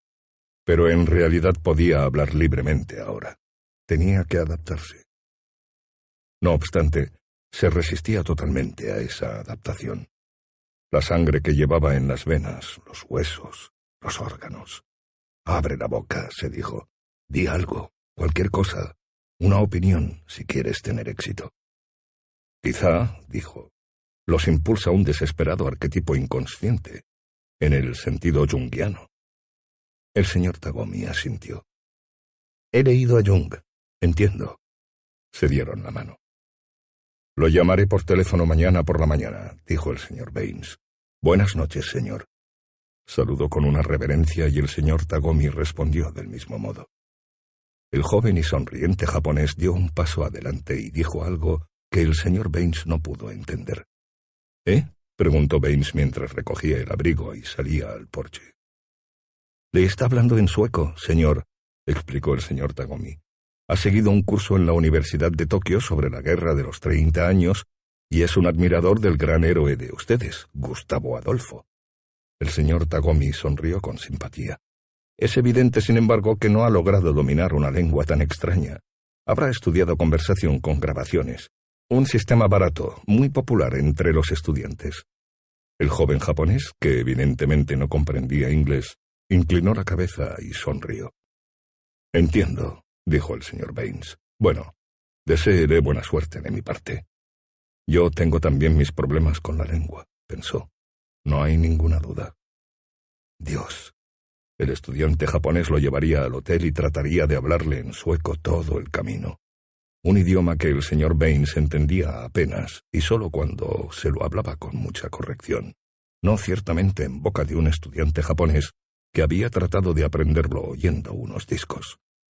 No conseguirá que yo entienda una palabra, pensó el señor Baines, pero insistirá una y otra vez. Tiene que aprovechar esta oportunidad, pues es difícil que se encuentre otra vez con un sueco. El señor Baines gruñó entre dientes. Qué prueba de fuego sería ese viaje para los dos. ¿Te preocupas por tu familia? Entonces, ¿por qué darles solo huevos ordinarios cuando pueden disfrutar de lo mejor? Eggland's Best, los únicos huevos con ese delicioso sabor fresco de granja, además de la mejor nutrición, como 6 veces más vitamina D, 10 veces más vitamina E y 25% menos de grasa saturada que los huevos regulares, además de muchos otros nutrientes importantes. Así que, dales los mejores huevos. Eggland's Best, mejor sabor, mejor nutrición, mejores huevos. 6. La señora Juliana Frink había salido a la mañana temprano a hacer la compra y caminaba ahora por la acera, llevando las dos bolsas de papel, deteniéndose delante de los escaparates y disfrutando del día luminoso y fresco. ¿No tenía que comprar algo en la cafetería? Entró. No comenzaba a trabajar en la academia de judo hasta el mediodía y le sobraba tiempo. Se sentó en un taburete junto al mostrador, dejó sus paquetes a un costado y se puso a mirar las revistas. El último número de Life, vio, traía un artículo importante titulado Televisión en Europa, una ojeada al futuro. Juliana volvió las páginas, interesada, y vio la fotografía de una familia alemana que miraba televisión. El canal de Berlín, decía el artículo, transmitida ya durante cuatro horas. Un día, habría estaciones de televisión en todas las principales ciudades europeas. Y en 1970 instalarían una en Nueva York. Otra fotografía mostraba cómo unos ingenieros alemanes ayudaban a unos técnicos neoyorquinos. Era fácil descubrir quiénes eran los alemanes. Hombres de aspecto saludable, limpios, enérgicos, los norteamericanos, por su parte, eran gente y nada más. Uno de los técnicos alemanes señalaba algo, y los norteamericanos trataban de ver qué señalaba. Yo diría que tienen mejor vista que nosotros, decidió Juliana. Una dieta más adecuada durante estos últimos veinte años. Se dice que pueden ver cosas que nadie ve. Vitamina A, quizá. ¿Cómo sería eso de estar sentado en la casa de uno y ver todo el mundo en una pantallita gris? En verdad, si los nazis podían volar entre la Tierra y Marte, no era difícil tampoco que consiguieran transmitir imágenes. Me parece que yo preferiría eso, se dijo Juliana, ver esos espectáculos cómicos con Bob Hope y Jimmy Durante. Ir de un lado a otro por Marte no le parecía tan atractivo. Sí, pensó mientras dejaba la revista en el estante. Los nazis no tenían sentido del humor, y la televisión no podía entusiasmarlos mucho. De cualquier modo habían matado a la mayoría de los grandes cómicos, casi todos judíos. En realidad habían matado casi todas las formas de entretenimiento. No se sabía muy bien por qué toleraban a Bob Hope. Por supuesto, Hope tenía que transmitir desde Canadá, había un poco más de libertad allí. Pero Hope decía cosas realmente. Como aquel chiste sobre Göring. Göring compraba la ciudad de Roma y se la llevaba a su retiro en las montañas, y luego la ponía de nuevo en su sitio, y revivía el cristianismo para que sus leones tuvieran algo que... ¿Va a comprar esa revista, señorita? dijo el anciano macilento que atendía el mostrador mirándola. Juliana dejó el ejemplar del Reader's Digest que había empezado a hojear. Caminando otra vez por la acera con sus paquetes, Juliana pensó, quizá Göring sea el nuevo Führer cuando muera Bormann. Parece distinto de los otros. Bormann subió antes porque estaba allí esperando mientras Hitler empeoraba. El viejo Göring, en cambio, se pasaba los días en su palacio de los bosques. Göring debía de haber sido Führer después de Hitler, pues su Luftwaffe había destruido los puestos de radar ingleses y luego la RAF. Hitler hubiera preferido que bombardearan Londres hasta no dejar una casa en pie, como en Rotterdam. Pero Goebbels se le adelantaría seguramente, decidió. Eso era lo que decía todo el mundo. Si el espantoso Heydrich no llegaba antes, Los mataría con gusto a todos. Estaba loco de veras. El que me gusta, pensó, es von Schirach, el único que parece normal, pero no tenía ninguna posibilidad. Dio media vuelta y subió los escalones del viejo edificio de madera. Cuando abrió la puerta del dormitorio, vio que yo, sin Adela, estaba aún donde lo había dejado, en el centro de la cama, boca abajo, con los brazos colgando a los costados, durmiendo. No, pensó, no puede estar todavía aquí. El camión se ha ido. Entró en la cocina y dejó los paquetes en la mesa junto a los platos del desayuno. ¿Habrá esperado a que el camión se fuera a propósito? se preguntó. Qué hombre raro. Había estado tan activo con ella casi toda la noche. Y sin embargo, había sido siempre como si él no hubiese estado allí, como si todo el tiempo él hubiera estado pensando en otra cosa.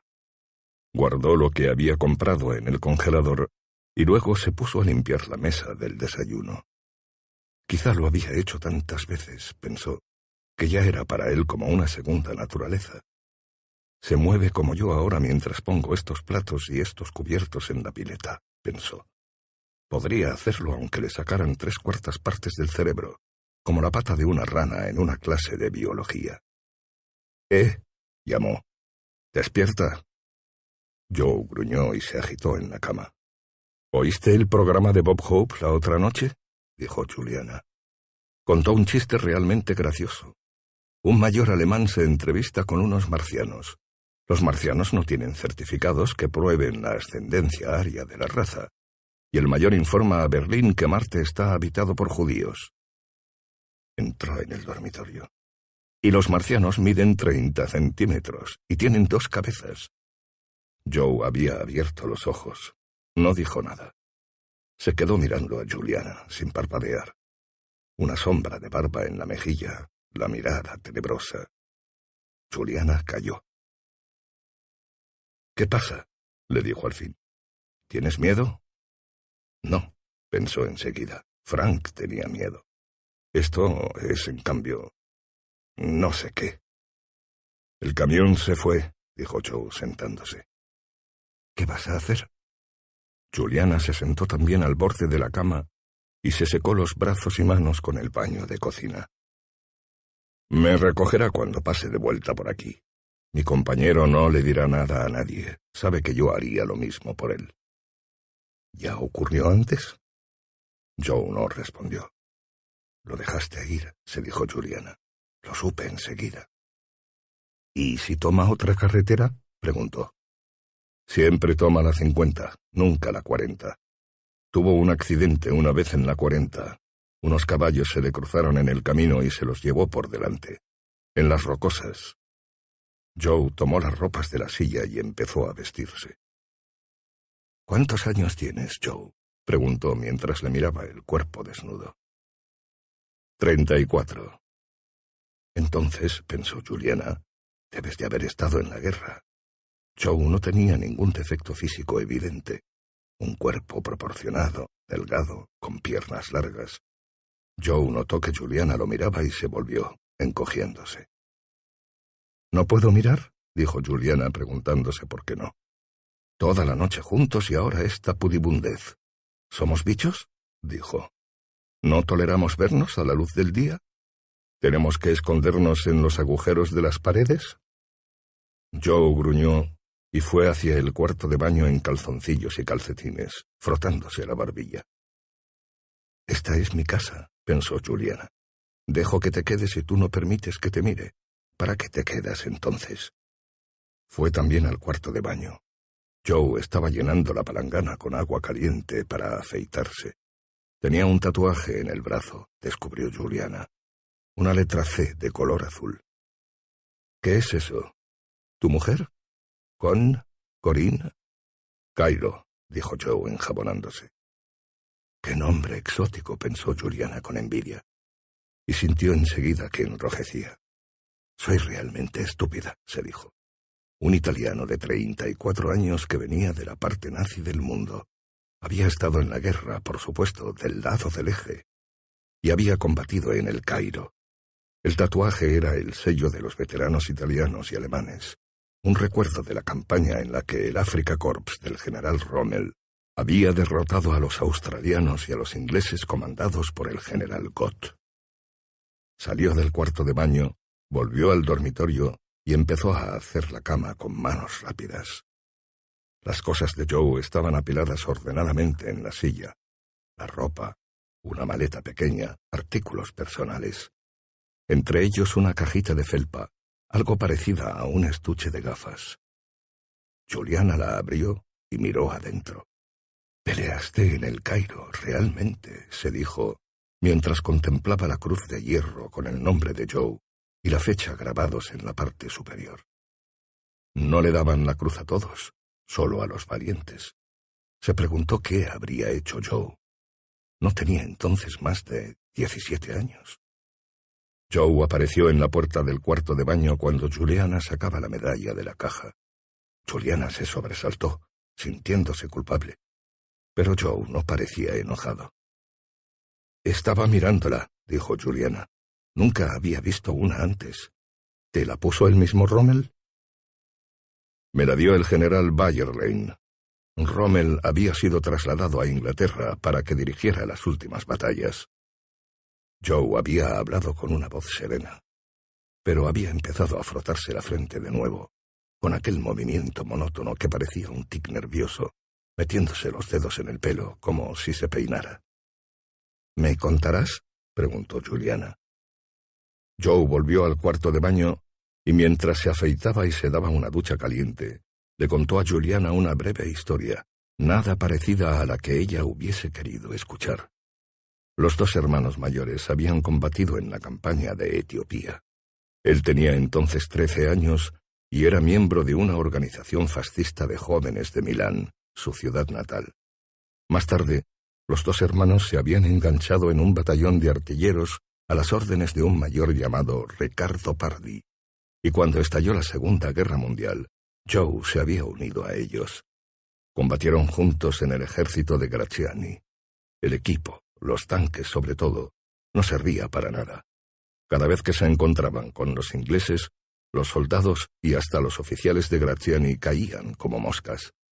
Para que las puertas de los tanques no se abrieran, las sostenían desde dentro con sacos de arena. El mayor Pardy, sin embargo, consiguió al fin unos proyectiles defectuosos. El batallón los pulió, los engrasó y los disparó contra el enemigo. La artillería de Pardy detuvo así a los tanques del general Weibel en el 43. ¿Viven aún tus hermanos? preguntó Juliana. Los hermanos de Joe habían muerto en el 44. Los comandos ingleses, el grupo del desierto que operaba detrás de las líneas alemanas, los habían estrangulado con alambre. Los comandos habían peleado ferozmente en los últimos días de la guerra, cuando ya era claro que los aliados no podían ganar. ¿Qué piensas ahora de los ingleses? preguntó Juliana titubeando. Joe habló con un tono inexpresivo. Me hubiera gustado que hubiesen hecho en Inglaterra lo mismo que hicieron en África. Pero han pasado dieciocho años, dijo Juliana. Sé que los ingleses, especialmente, se comportaron de un modo terrible, pero... Hablan de las cosas que los nazis les hicieron a los judíos, dijo Joe. Los británicos los superaron. En la batalla de Londres. Una pausa. Aquellas armas de fósforo y petróleo. Vi las tropas alemanas luego. Barcazas y barcazas reducidas a cenizas. Y las tuberías bajo el agua que incendiaban el mar y las incursiones aéreas sobre la población civil.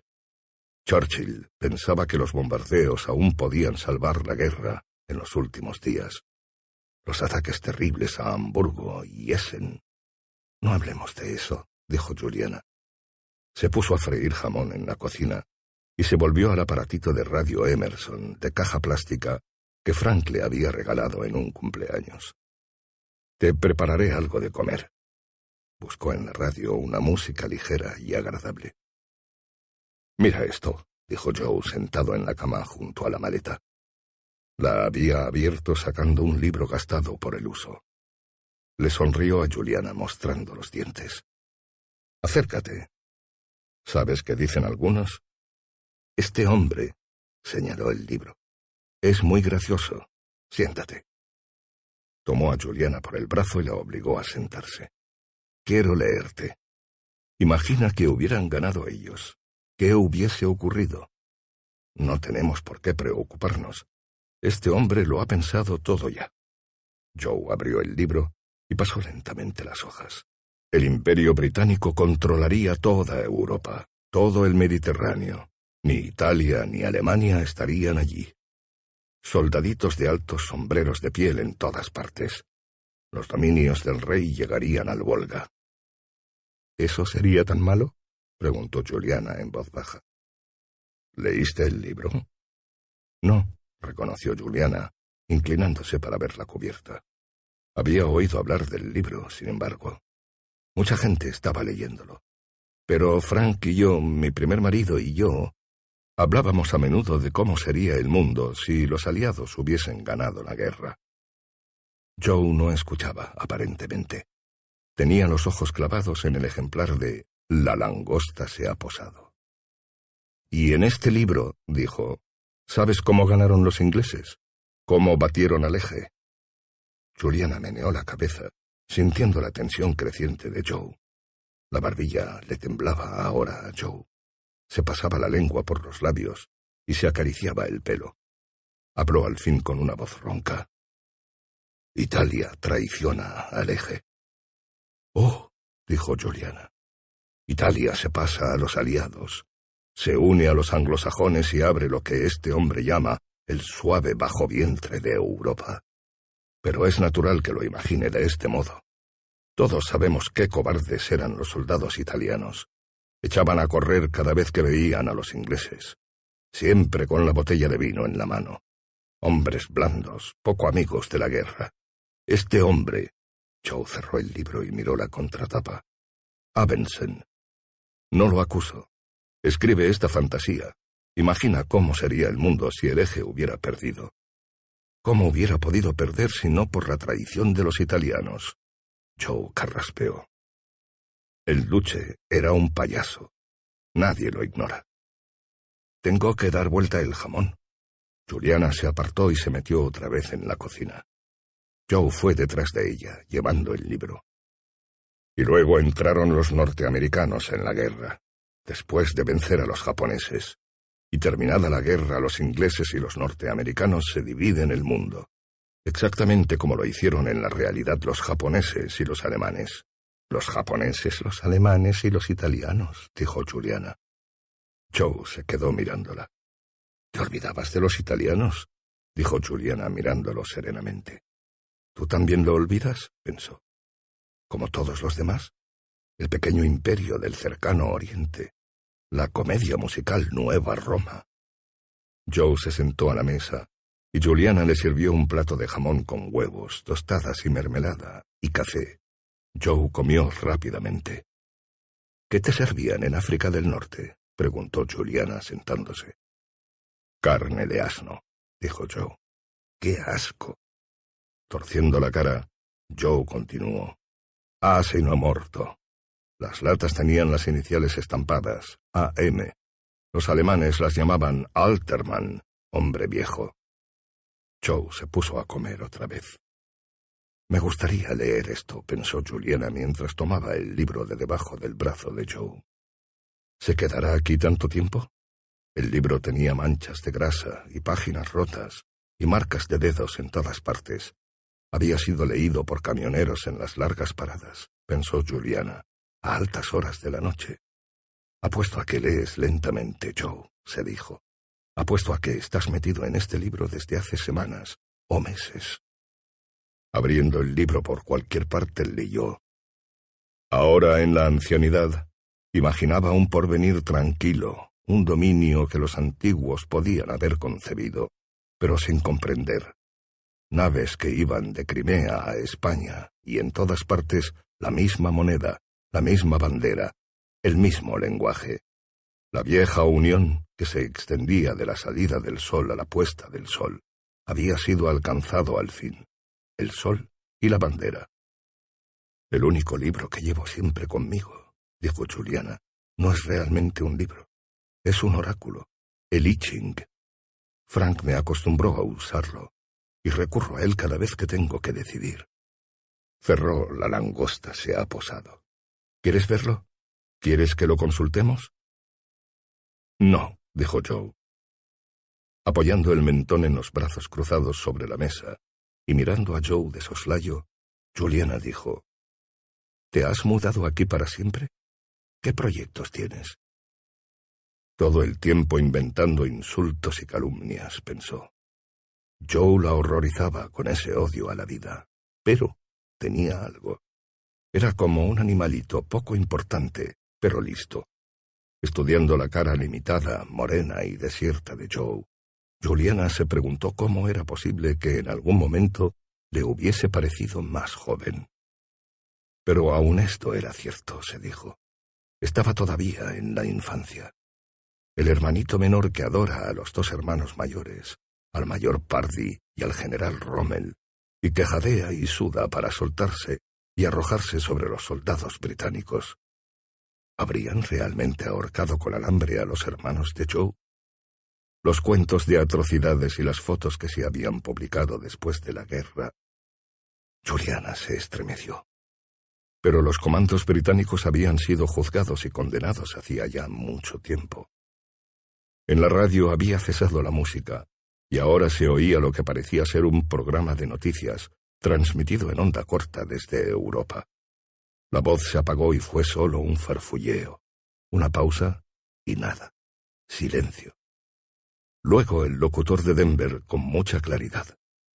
Juliana se inclinó para cambiar la estación, pero Joe le detuvo la mano.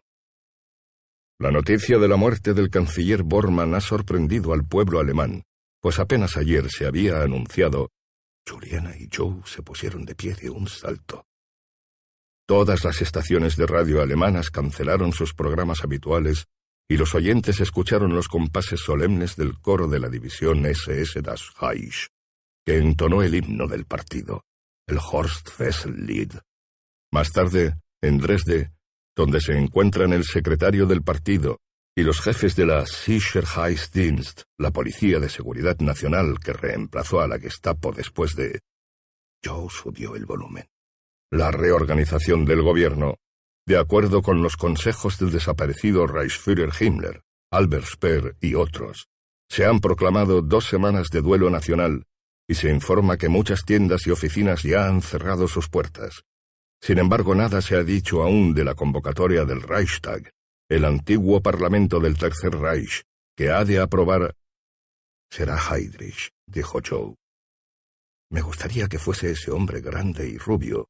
Schirach, dijo Juliana. Cristo, de modo que al fin se murió.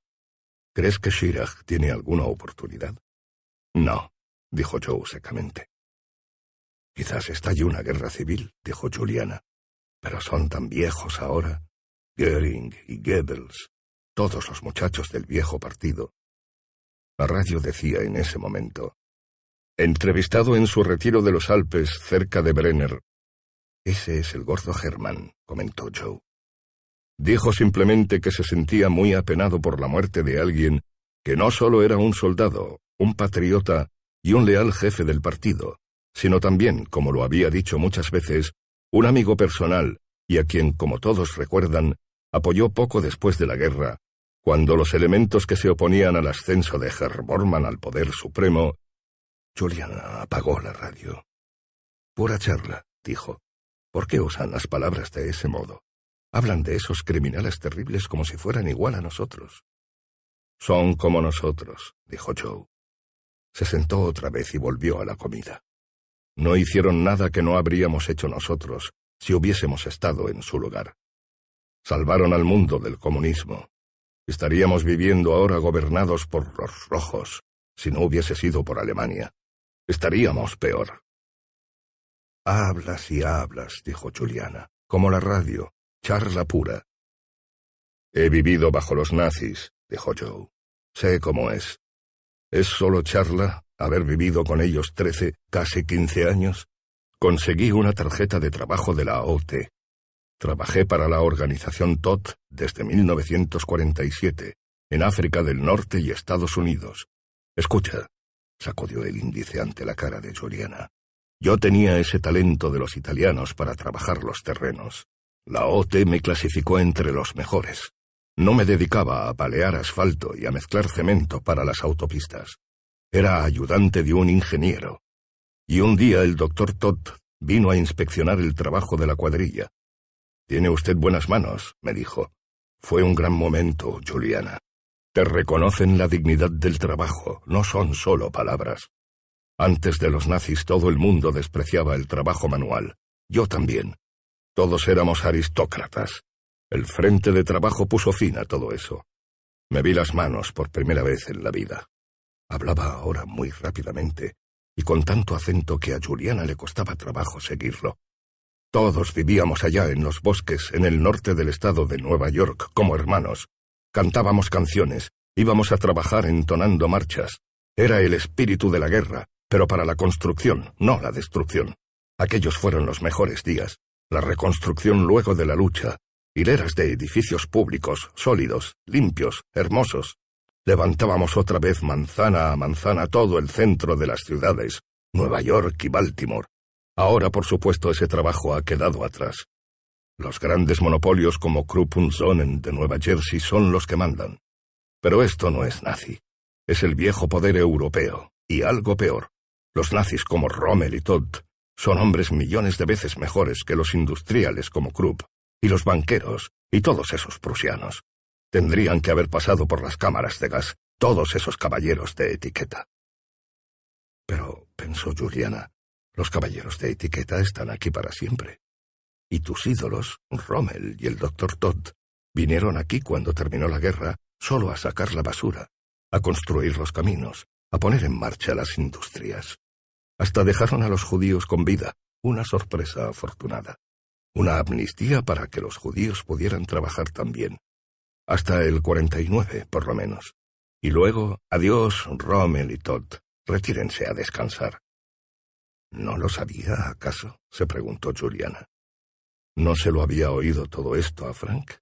Joe no podía decirle nada nuevo acerca de la vida bajo los nazis. Mi marido era, es judío, pensó. Sabían bien que el doctor Todd era un hombre incomparablemente modesto, educado, que sólo pretendía dar trabajo, trabajo decente y respetable, a millones de hombres y mujeres norteamericanos que iban de un lado a otro entre las ruinas, pálidos y sin esperanza. Todd Quería dar asistencia médica y habitación y vacaciones a todos los hombres, sin tener en cuenta la raza. Era un constructor, no un pensador, y en la mayoría de los casos había conseguido lo que quería. Lo había conseguido realmente. Pero una idea que venía molestándola salió de pronto a la luz. Joe, ¿la langosta no está prohibido en el este? Joe asintió con un movimiento de cabeza. ¿Cómo puedes leerlo entonces? Había algo poco claro aquí. ¿No fusilan a la gente que lee libros prohibidos? Eso depende de tu grupo racial, de la banda que lleves en el brazo. Por supuesto. Los esclavos, los polacos, los puertorriqueños, no podían leer ni escuchar cualquier cosa. Los anglosajones habían salido mejor del paso. Mandaban a sus niños a las escuelas públicas, iban a los museos, las bibliotecas, los conciertos. Sin embargo, la langosta no era lectura reservada a algunos. Estaba prohibido, y para todos. Lo leo en los cuartos de baño, dijo Joe. Lo escondo en la almohada. En realidad lo leo porque está prohibido. ¿Eres valiente? dijo Juliana. ¿Me estás tomando el pelo? preguntó Joe. No. Joe aflojó el cuerpo. Es fácil para ustedes aquí, Viven a salvo, sin propósito definido, sin nada que hacer, sin preocupaciones, fuera de la corriente de la historia, anclados en el pasado. ¿No es así? Miró a Juliana burlonamente. Te estás envenenando, dijo Juliana, con tu propio cinismo. Te han llevado todos tus ídolos, uno por uno, y ahora no tienes a nadie a quien querer. Le alcanzó a Joe el tenedor. Come, pensó, o renuncia también a los procesos biológicos. Joe, mientras comía, señaló el libro con un movimiento de cabeza y dijo, Ese hombre, Abenson, vive cerca de aquí, según dice en la cubierta, en Cheyenne. Desde un sitio tan seguro puede tener realmente una buena perspectiva del mundo, ¿no te parece? Lee lo que dice, léelo en voz alta. Juliana tomó el libro y leyó en la contratapa. Exmarino. En Inglaterra durante la Segunda Guerra Mundial fue herido por un sargento nazi del cuerpo de tanques. Escribe en lo que es prácticamente una fortaleza, rodeado de armas. Juliana dejó el libro y comentó. No lo dice aquí, pero he oído que es casi paranoico. Alambre de espino electrizado alrededor de la casa, y eso en plena montaña. Es difícil llegar. Quizá tenga razón, dijo Joe, al vivir así. Luego de escribir ese libro, los jerarcas nazis pusieron el grito en el cielo cuando lo leyeron. Ya vivía así antes. Escribió el libro allí. El sitio se llama... Juliana echó una ojeada a la solapa del libro. El castillo. Así lo llama él. No lo detendrán, dijo Joe masticando rápidamente. Ha de estar siempre atento. Es un hombre listo. Pienso que se necesita mucho coraje para escribir un libro así, dijo Juliana. Si el eje hubiera perdido la guerra podríamos decir y escribir cualquier cosa, como antes. Éramos un país unido, y teníamos un sistema legal justo, igual para todos. Juliana, sorprendida, vio que Joe asentía. No te entiendo, dijo. ¿En qué crees? ¿Qué buscas? ¿Defiendes a esos monstruos que asesinaron a los judíos y luego tú? Tomó a Joe por las orejas y tironeó. Joe parpadeó sorprendido y dolorido. Juliana se puso en pie, arrastrándolo. Se miraron, resollando, incapaces de hablar. Déjame terminar la comida que me has preparado, dijo Joe al fin. ¿No me lo dirás? ¿No quieres decírmelo? Lo sabes muy bien, y sigues comiendo como si no tuvieras la menor idea de lo que hablo. Juliana le soltó las orejas a Joe, brillantes y rojas. Charla sin sentido, dijo Joe. No vale nada. Como la radio, lo que tú dijiste. ¿No recuerdas cómo llamaban los camisas pardas a la gente que se pasa las horas tejiendo filosofías? Ayerkopf, cabeza de huevo. Pues esas cabezas redondas se quiebran muy fácilmente en los tumultos callejeros. Si piensas eso de mí, dijo Juliana, ¿por qué no te vas? ¿Para qué te quedas? La sonrisa enigmática de Joe le heló la sangre. Ojalá nunca lo hubiera dejado venir conmigo, se dijo. Y ahora es demasiado tarde. Sé que no puedo librarme de él. Es demasiado fuerte. Algo terrible está pasando, pensó. Algo que sale de él. Y me parece que yo ayudo. ¿Qué te ocurre? Joe se acercó a ella, le tocó el mentón, le acarició el cuello, metió los dedos por debajo de la blusa y le apretó los hombros afectuosamente. Estás malhumorada, Tienes un problema. Te analizaré. ¿Te llamarán analista judío? Juliana sonrió débilmente. ¿Quieres terminar tus días en un horno? Les tienes miedo a los hombres, ¿no es así? No sé. Lo vi anoche, porque yo... Joe se interrumpió bruscamente. Estuve atento a lo que querías y necesitabas. Claro, porque te acostaste con tantas mujeres. Eso habías empezado a decir. Pero sé que tengo razón. Escucha. Nunca te haré daño, Juliana. Te lo juro por mi madre muerta. Te doy mi palabra. Tendré una consideración especial contigo. Y si quieres aprovechar mi experiencia, te ayudaré. Te quitaré los nervios. Puedo hacer que te sientas mejor, y en poco tiempo. Has tenido mala suerte. Eso es todo. Juliana sintió, un poco animada, pero todavía se sentía fría y triste, y no sabía realmente por qué. Antes de empezar el día, el señor Nobusuke Tagomi estaba un rato a solas. Se sentaba en la oficina del edificio del Nippon Times y meditaba. Ya antes de dejar la casa para ir a la oficina, Había recibido el informe de Ito sobre el señor Baines. No había ninguna duda en la mente del estudiante. El señor Baines no era sueco. Era indudable que el señor Baines era un hombre de nacionalidad alemana. Pero el conocimiento que tenía Ito de las lenguas germanas nunca había impresionado a misiones comerciales ni a la Tokoka, la policía secreta japonesa. El tonto posiblemente no había encontrado nada de qué hablar, se dijo el señor Tagomi. Un entusiasmo torpe, unido a doctrinas románticas, una sospechosa manía de husmear. De cualquier modo, la conferencia con el señor Baines y el individuo anciano de las islas comenzaría pronto. A la hora anunciada, cualquiera que fuera la nacionalidad del señor Baines. Y al señor Tagomi le gustaba el hombre. Esto era, decidió, el talismán básico del hombre de alta posición, como él mismo. Reconocer enseguida al hombre de valor. Intuición para juzgar a la gente. Saber ver más allá de las ceremonias de cortesía y las formalidades. Descubrir el corazón.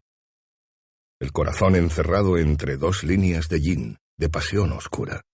Ahogado a veces, y sin embargo, aún entonces, en el centro, la luz de Yang, el resplandor. Me gusta ese hombre, se dijo el señor Tagomi, alemán o sueco. Esperaba que la saracaína le hubiese aliviado el dolor de cabeza. Tenía que preguntárselo antes que nada. El intercomunicador del escritorio emitió un zumbido. No, dijo el señor Tagomi en el micrófono. Nada de discusiones. Este es un momento dedicado a la verdad interior, la introversión. La voz del señor Ramsey en el minúsculo altavoz. Señor, han llegado noticias del servicio de prensa. El canciller del Reich ha muerto, Martin Bormann. La voz de Ramsey se apagó secamente. Silencio. Los negocios de hoy quedan cancelados, pensó el señor Tagomi. Dejó el escritorio y caminó rápidamente por la oficina, apretándose las manos. Reflexionemos. Habrá que despachar enseguida una nota formal al cónsul del Reich. Ítem menor. Los subordinados pueden continuar sus tareas. Profunda pena, etc. Todo el Japón se une al pueblo alemán en esta hora de tristeza. Luego, hay que hacerse vitalmente receptivo. Prepararse a recibir inmediatamente información de Tokio. Apretó el botón del intercomunicador y dijo, Señor Ramsey, asegúrese de que estamos en comunicación con Tokio. Informe a las señoritas operadoras que estén alertas. Sí, señor, dijo Ramsey. No me moveré de aquí. Evíteme todos los asuntos de rutina. Retenga todas las llamadas comunes. Señor, he de tener las manos libres para poder actuar rápidamente si es necesario. Sí, señor. Media hora más tarde, a las nueve, llegó un mensaje del más alto oficial imperial en la costa oeste, el embajador japonés ante los estados del Pacífico de América, el honorable barón L.B.K.L. Makule. El Ministerio de Relaciones Exteriores había convocado una sesión extraordinaria en el edificio de la embajada, en la calle Sutter, y cada una de las misiones comerciales enviaría un alto representante. En este caso, eso significaba el señor Tagomi en persona. No había tiempo de cambiarse de ropa. El señor Tagomi corrió al ascensor expreso, descendió a la planta baja y un momento más tarde estaba en camino en la limusina de la misión, un Cadillac negro de 1940, conducido por un experto chofer chino. Los coches de otros dignatarios ya estaban aparcados alrededor de la embajada, doce en total, funcionarios de alta jerarquía. El señor Tagomi no los conocía a todos, subían por la ancha escalinata y entraban en el edificio. El chofer mantuvo la portezuela abierta y el señor Tagomi salió rápidamente del coche, tomando el maletín. Estaba vacío, pues no tenía ningún papel que traer, pero había que evitar por todos los medios la impresión de que era un simple espectador. Subió por los escalones con aire de quien desempeña un importante papel en los acontecimientos, aunque en verdad nadie le había hablado del propósito de la reunión. En el vestíbulo, unos grupos pequeños discutían en voz baja. El señor Tagomi se unió a unos hombres que conocía, saludando con un solemne movimiento de cabeza. Un empleado de la embajada apareció al fin y los llevó directamente a una sala amplia, con sillas plegadizas. La gente se sentó. No se oía otro ruido que unas toses ocasionales y el movimiento de los cuerpos en los asientos. Nadie hablaba. Un caballero que llevaba unos papeles en la mano se adelantó hasta una mesa que se alzaba en una pequeña plataforma. Pantalones a rayas, representante del ministerio. Hubo un momento de confusión. Algunos hombres hablaron en voz baja entre ellos, juntando las cabezas. Señores, dijo el hombre del ministerio con voz sonora e imperativa. Todos los ojos se fijaron en él. Como todos ustedes saben, se ha confirmado el fallecimiento del Reichskanzler. Hay una declaración oficial de Berlín. Esta reunión, que no durará mucho, de modo que todos podrán volver pronto a sus oficinas, tiene el propósito de informar a ustedes, de acuerdo con nuestras propias estimaciones, acerca de las distintas facciones que están en pugna en la escena política alemana y que quizá ya estén disputándose el puesto dejado por Herr Bormann. Ante todo, los notables, el principal de todos ellos, Hermann Göring. Perdonen los detalles demasiado familiares, por favor. El gordo, llamado así a causa de sus dimensiones corporales, y que fue un valeroso as de la aviación en la Primera Guerra Mundial, fundó la Gestapo y alcanzó notable poder en el gobierno prusiano. Nazi implacable desde la primera hora, fue sin embargo un hombre inclinado a excesos de sibarita, tanto que algunos llegaron a atribuirle una disposición amable, de aficionado al vino. Nuestro gobierno los insta a ustedes a no compartir esta opinión. Se ha dicho también de este hombre que no goza de buena salud, y aún que tiene apetitos mórbidos, y se lo ha comparado a los antiguos césares romanos, que vivían complaciéndose en el vicio, y cuyo poder aumentaba junto con la edad. La idea de un hombre vestido de toga, rodeado de leones, y propietario de un inmenso castillo repleto de trofeos y objetos de arte, es sin duda exacta. Durante la guerra, los trenes de mercancías llevaban a su residencia el producto de los saqueos, aun descuidando las necesidades militares. Nuestra evaluación, este hombre aspira a un poder enorme y es capaz de obtenerlo. La falta de sobriedad lo ha distinguido siempre de todos los otros nazis sobre todo si lo comparamos con el fallecido Himmler, que fue siempre por propia voluntad un hombre asalariado. Herr Göring, representante de la mentalidad consumidora, ha utilizado el poder como medio de adquirir una fortuna personal. Mentalmente primitivo, incluso vulgar, aunque inteligente, quizás el más inteligente de todos los jefes nazis. Objeto de su vida, la propia glorificación al modo de los antiguos emperadores. Le sigue Herr Goebbels. Sufrió de polio en la juventud, católico en un principio, orador brillante, escritor, mente fanática y flexible, ingenioso, urbano, cosmopolita, muy activo con las damas, elegante, educado, notablemente capaz, enorme capacidad de trabajo. Se dice que no descansa nunca. Personaje sumamente respetable. Puede ser encantador, pero se cuenta que es capaz de superar a todos los otros nazis en ferocidad.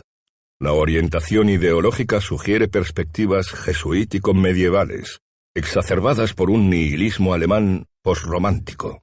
Se considera que es el único intelectual auténtico del partido. Le interesó el teatro en la juventud. Pocos amigos. No es apreciado por los subordinados. Producto, sin embargo, de los mejores elementos de la cultura europea. No ambiciona ningún provecho personal. Quiere el poder por el poder mismo. Amor a la organización de acuerdo con el modelo clásico prusiano. Herr Heydrich, el oficial del ministerio, hizo una pausa, miró alrededor y prosiguió. Mucho más joven que los ya citados, ayudó a la revolución en 1932. Hombre de carrera en la élite de las SS, subordinado de Himmler, Pudo haber tenido parte en los incidentes de 1948, cuando Himmler murió de modo misterioso. Eliminó oficialmente a otros contenedores que comandaban el aparato policial, como Adolf Eichmann, Schellenberg y alguien más.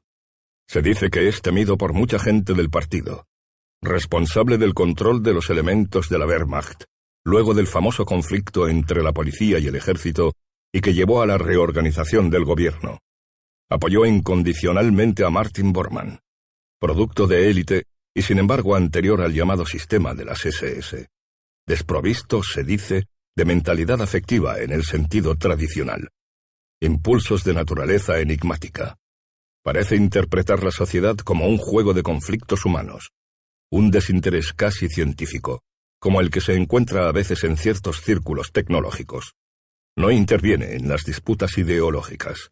En resumen, puede atribuírsele una mentalidad muy moderna, del tipo postiluminista, capaz de prescindir de las llamadas ilusiones necesarias, como la creencia en Dios, etc.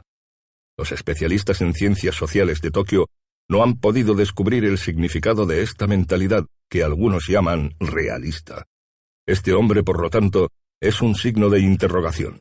No obstante, nótese que el deterioro de la efectividad es uno de los signos de la esquizofrenia patológica.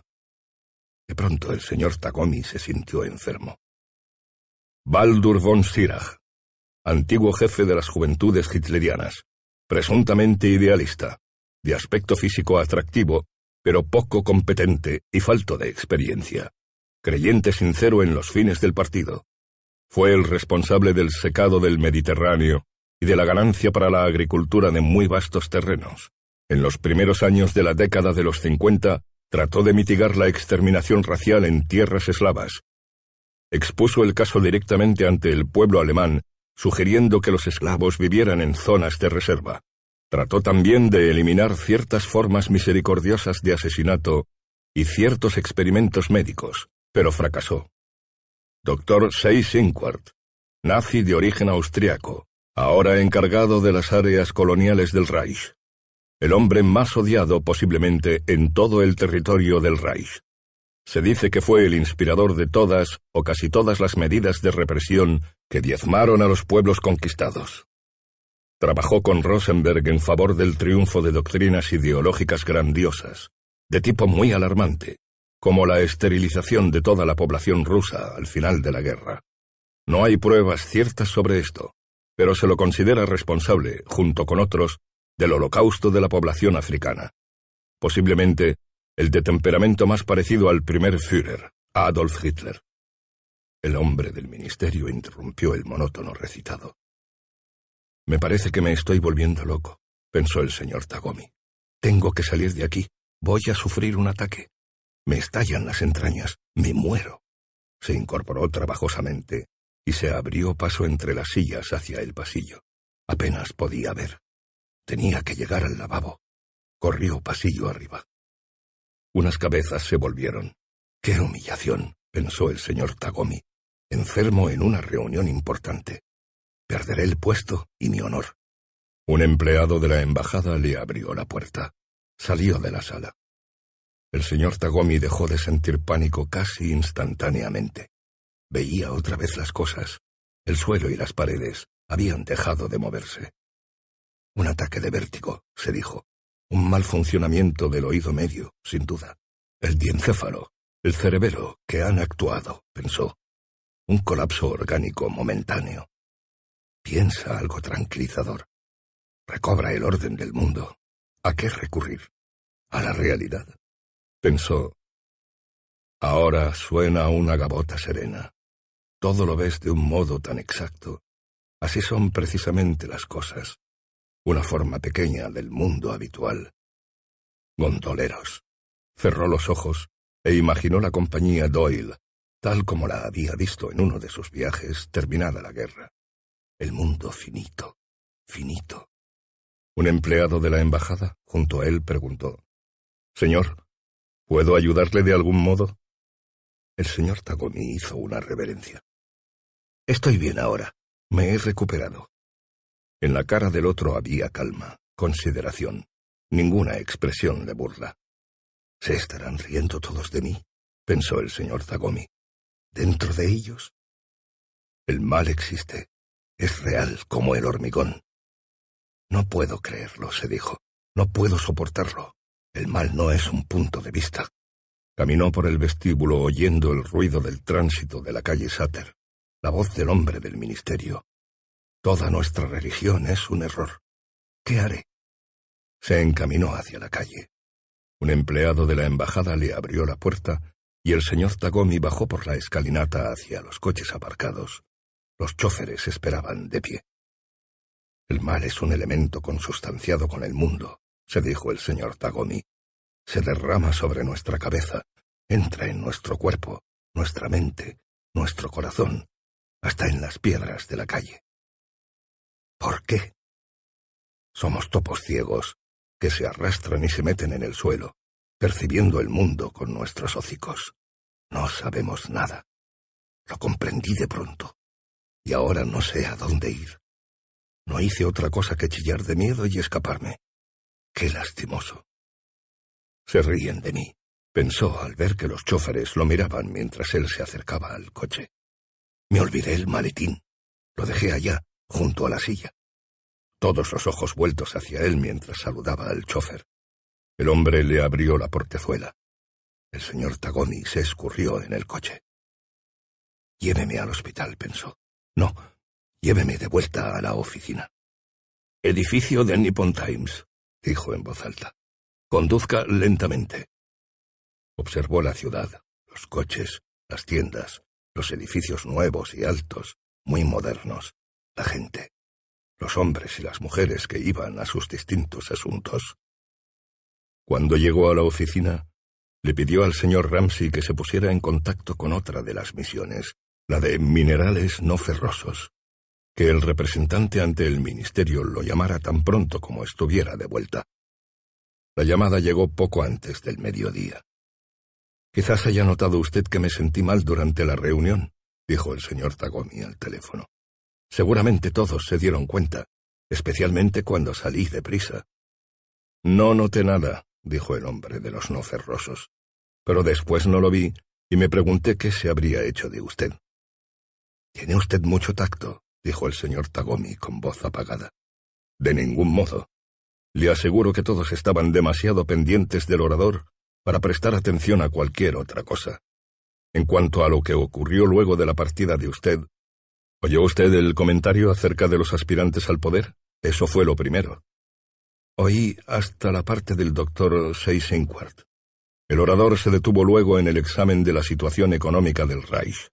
Las islas opinan que la pretensión alemana de reducir las poblaciones de Europa y el norte de Asia a la condición de esclavos esquema completado con el asesinato de intelectuales, elementos burgueses, jóvenes patriotas, etc., ha sido una catástrofe económica. Solo se han salvado gracias al formidable progreso tecnológico de la ciencia y la industria alemanas. Un arma milagrosa. Sí, dijo el señor Zagomi. Sentado en el escritorio, sosteniendo el teléfono con una mano, se sirvió una taza de té. Como las otras armas milagrosas de la guerra, las bombas V1 y V2 y los cazas. Es todo un juego de manos, dijo el hombre de minerales no ferrosos.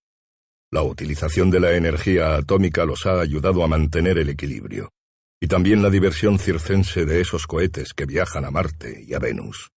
El hombre del ministerio señaló que aunque esos viajes han encendido la imaginación popular, no han producido ningún beneficio económico importante. Pero son espectaculares, dijo el señor Tagomi. El pronóstico del hombre del ministerio es sombrío. Opina que la mayoría de los jerarcas nazis se niegan a enfrentar la crisis económica. De este modo aumenta la tendencia a aventuras azarosas, cada vez de mayor riesgo, menos seguras. El ciclo comienza con un entusiasmo maníaco, luego sigue el miedo, las soluciones políticas desesperadas. Bueno, todo esto parecería favorecer a los candidatos más irresponsables y más implacables. El señor Tagomi asintió inclinando la cabeza. Podemos presumir, por lo tanto, que el elegido estará entre los peores y no entre los mejores. Los derrotados en esta lucha serán los elementos sobrios y responsables. ¿Quiénes serían los peores?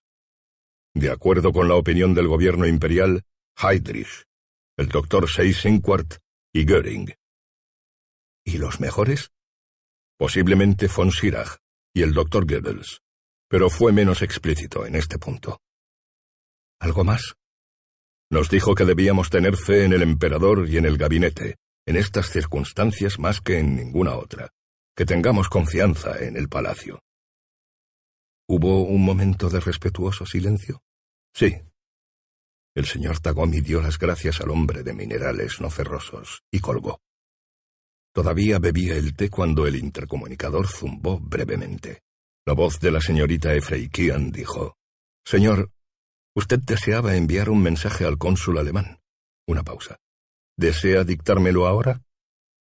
Es cierto, musitó el señor Tagomi. Me había olvidado. Venga a la oficina, dijo. La muchacha entró al rato, sonriendo animadamente. ¿Se siente usted mejor, señor? Sí. Gracias a una inyección de vitaminas.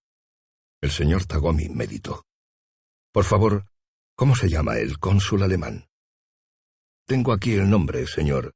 Freiherr Hugo Reis. Mein Herr, comenzó el señor Tagomi, ha llegado a mí la dolorosa noticia de que el conductor de ustedes, Herr Martin Bormann, ha muerto. Escribo estas palabras y las lágrimas me suben a los ojos. Cuando recuerdo las audaces hazañas realizadas por Herr Bormann para proteger al pueblo alemán de los enemigos del interior y el exterior, tanto como las medidas extremas de rigor dictadas para enfrentar a los escépticos y los traidores, que deshonraban esa esencia de la humanidad, que es la visión del cosmos, al que luego de eones se han lanzado al fin las rubias razas nórdicas de ojos azules, el señor Tagomi se detuvo. No sabía cómo terminar. La señorita Efreikian detuvo el grabador y esperó. Son tiempos de esplendor, dijo Tagomi. ¿Grabo esto también, señor? ¿Es parte del mensaje? La muchacha, titubeando, encendió otra vez el aparato. Le hablaba a usted, dijo el señor Tagomi. La muchacha sonrió. Por favor, quiero escuchar mis palabras, dijo el señor Tagomi. La cinta del grabador giró. Luego el señor Tagomi se oyó decir con una vocecita metálica que salía del altavoz de diez centímetros, realizadas por Herr Bormann para proteger al pueblo alemán. Tagomi escuchó las palabras, que sonaban como chillidos de insecto, aleteos y rasguños corticales, pensó. Ya tengo el final, dijo cuando la cinta dejó de girar. Decididas a exaltarse y a inmolarse, y obtener así un nicho en la historia de donde ninguna forma de vida podrá desalojarlas, por más que se esfuerce. Hizo una pausa. Somos todos insectos, le dijo a la señorita Efreikian, escurriéndonos hacia algo terrible o divino. ¿No está usted de acuerdo? Hizo una reverencia. La señorita Efreikian, sentada con la grabadora, respondió a su vez con una leve inclinación de cabeza. Envíe eso, dijo el señor Tagomi. Fírmelo, etc. Modifique las frases, si le parece, para que signifiquen algo. La muchacha fue hacia la puerta, y el señor Tagomi añadió, o para que no signifiquen nada, como usted prefiera. La señorita Efreikian abrió la puerta mirando de reojo al señor Tagomi. El señor Tagomi, solo otra vez, se puso a trabajar en cuestiones de rutina. Pero la voz del señor Ramsey sonó casi enseguida en el intercomunicador. Señor, una llamada del señor Baines. Bien, pensó el señor Tagomi. Ahora podremos iniciar discusiones importantes. Comuníqueme, dijo tomando el teléfono. Señor Tagomi, dijo la voz del señor Baines. Buenas tardes. La noticia de la muerte del canciller Bormann me obligó a dejar inesperadamente la oficina esta mañana. Sin embargo, ¿El señor Yatabe se ha puesto ya en contacto con usted? Todavía no, dijo el señor Tagomi. El señor Baines parecía agitado. ¿Ha recomendado usted a sus empleados que estén atentos? Sí, dijo el señor Tagomi. Lo harán pasar tan pronto como llegue. Anotó mentalmente que se lo advertiría al señor Ramsey. Hasta ahora no se había acordado. Las discusiones no comenzarán entonces hasta que llegara el viejo caballero. Se sintió desanimado. Señor, dijo, estoy ansioso por empezar. ¿No nos presentará usted esos moldes de inyección? Aunque hoy ha habido mucha confusión. Ha ocurrido un cambio, dijo el señor Baines. Esperaremos al señor Yatabe. ¿Está usted seguro de que no ha llegado? Quiero que me dé usted su palabra de que me avisará no bien él llame. No lo olvide, por favor, señor Tagomi. La voz del señor Baines parecía ahora tensa vibrante. Le doy mi palabra, dijo el señor Tagomi, sintiéndose también agitado. La muerte de Bormann. Eso era la causa del cambio. Mientras tanto, continuó rápidamente, Me agradaría mucho disfrutar de la compañía de usted, en el almuerzo, quizá. No he tenido aún la oportunidad de almorzar. Improvisó. Aunque no discutamos cuestiones específicas, podríamos examinar juntos la situación mundial. En particular, no, dijo el señor Baines. No, pensó el señor Tagomi. Señor, dijo, hoy no me siento bien. He tenido un lamentable accidente. Tenía la esperanza de confirmarme en usted. Lo siento, dijo el señor Baines. Lo llamaré más tarde. Un golpe seco en el teléfono. El hombre había colgado abruptamente. Lo he ofendido, pensó el señor Tagomi. Ha tenido que darse cuenta de que no avisé a mi gente acerca del viejo caballero. Pero aquello era una fruslería. Apretó el botón del intercomunicador y dijo, Señor Ramsey, venga a mi oficina, por favor. Lo corregiría inmediatamente. Había algo más, decidió. La muerte de Borman había sido una sacudida para el señor Baines. Una fruslería que señalaba sin embargo insensatez y descuido. El señor Tagomi se sintió culpable. No tenía un buen día. Debía de haber consultado el oráculo, descubrir el significado del momento. Se había alejado del Tao, era evidente. ¿Cuál de los sesenta y cuatro hexagramas estaba dominando ahora su vida? se preguntó. Abrió el cajón, sacó el I Ching y dejó los dos volúmenes sobre el escritorio. Había tanto que preguntar a los sabios, tantas preguntas que apenas lograba articular. Cuando Ramsey entró en la oficina, el señor Tagomi ya había obtenido el hexagrama. Mire, señor Ramsey, le mostró el libro. El hexagrama era el 47. Opresión, agotamiento. Un mal presagio, generalmente, dijo el señor Ramsey. ¿Qué preguntó usted, señor? Espero no ser indiscreto. Pregunté acerca del momento, dijo el señor Tagomi. El momento para todos nosotros. Ninguna línea móvil. Un hexagrama estático. El señor Tagomi cerró el libro. A las tres de la tarde, Frank Frink esperaba aún junto con su socio y amigo a que Wyndham Matson tomara una decisión acerca del dinero. Finalmente, decidió consultar el oráculo. ¿Cómo marcha la situación? preguntó, y arrojó las monedas. El hexagrama era el 47. Obtuvo una línea móvil, un 9 en el quinto lugar. Le arrancan la nariz y los pies. Opresión a manos del hombre con bandas rojas en las rodillas. La alegría viene dulcemente. Ofrendas y libaciones son aconsejables. Durante mucho tiempo, media hora por lo menos, Frink estudió la línea y sus connotaciones, preguntándose qué podría significar. El hexagrama y especialmente la línea móvil lo perturbaban. Por fin concluyó de mala gana que no recibiría el dinero. Decías demasiado de ese libro, dijo Ed McCarthy. A las cuatro llegó un mensajero de la compañía WM que entregó a Frink y a McCarthy un sobre de papel de embalar. Lo abrieron y encontraron dentro un cheque certificado por dos mil dólares. De modo que estabas equivocado, dijo McCarthy. Frink pensó. Entonces el oráculo se refería a una consecuencia futura. Esto es lo malo. Más tarde, cuando ha ocurrido, uno mira hacia atrás y descubre qué quería decir el oráculo. Pero ahora Podemos empezar a instalar la tienda, dijo McCarthy. Frink se sintió cansado de pronto. ¿Hoy? ¿Ahora mismo? ¿Por qué no? Ya hemos escrito las cartas pidiendo materiales. Solo falta que las llevemos al correo. Cuanto antes mejor. Y los materiales locales los podemos traer personalmente. Poniéndose la chaqueta, Ed fue hacia la puerta del cuarto de Frink. Habían dicho al propietario que le alquilarían el sótano del edificio ahora era utilizado como depósito. Una vez que sacaran los cajones, podían armar el banco de trabajo, arreglar la instalación eléctrica, montar los motores. Ya habían preparado los planos y las listas de materiales. De modo que habían comenzado ya, realmente. Hemos entrado en el mundo de los negocios, pensó Frank Frink. Hasta estaban de acuerdo a propósito del nombre. Joyas tradicionales de Ed Frank. Todo lo que podemos hacer hoy, dijo, es comprar la madera para el banco y quizá las partes eléctricas, pero no los materiales de las joyas. Fueron a un depósito de madera en el sur de San Francisco. Media hora después ya tenían la madera. ¿Qué te preocupa? dijo Ed McCarthy, mientras entraban en una ferretería al por mayor. El dinero. Me deprime. Financiar un negocio de este modo. El viejo WM es un hombre comprensivo, dijo McCarthy. Lo sé, pensó Frink.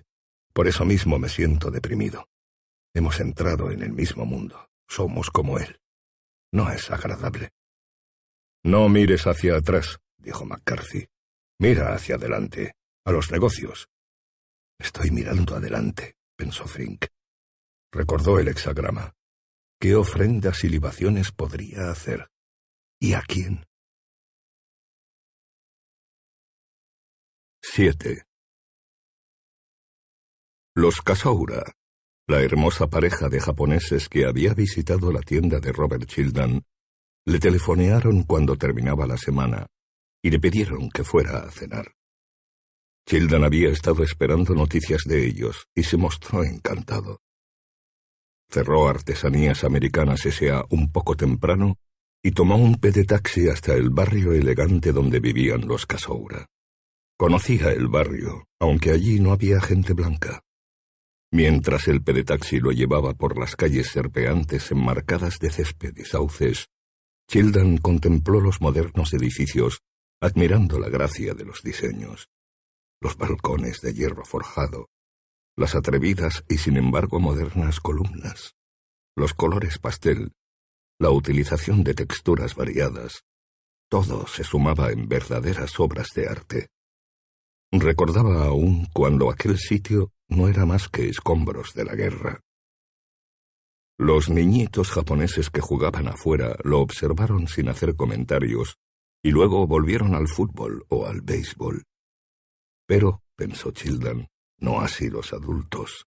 Los bien vestidos jóvenes japoneses que aparcaban sus coches o entraban en las casas lo observaron con mayor interés. ¿Vivía él aquí?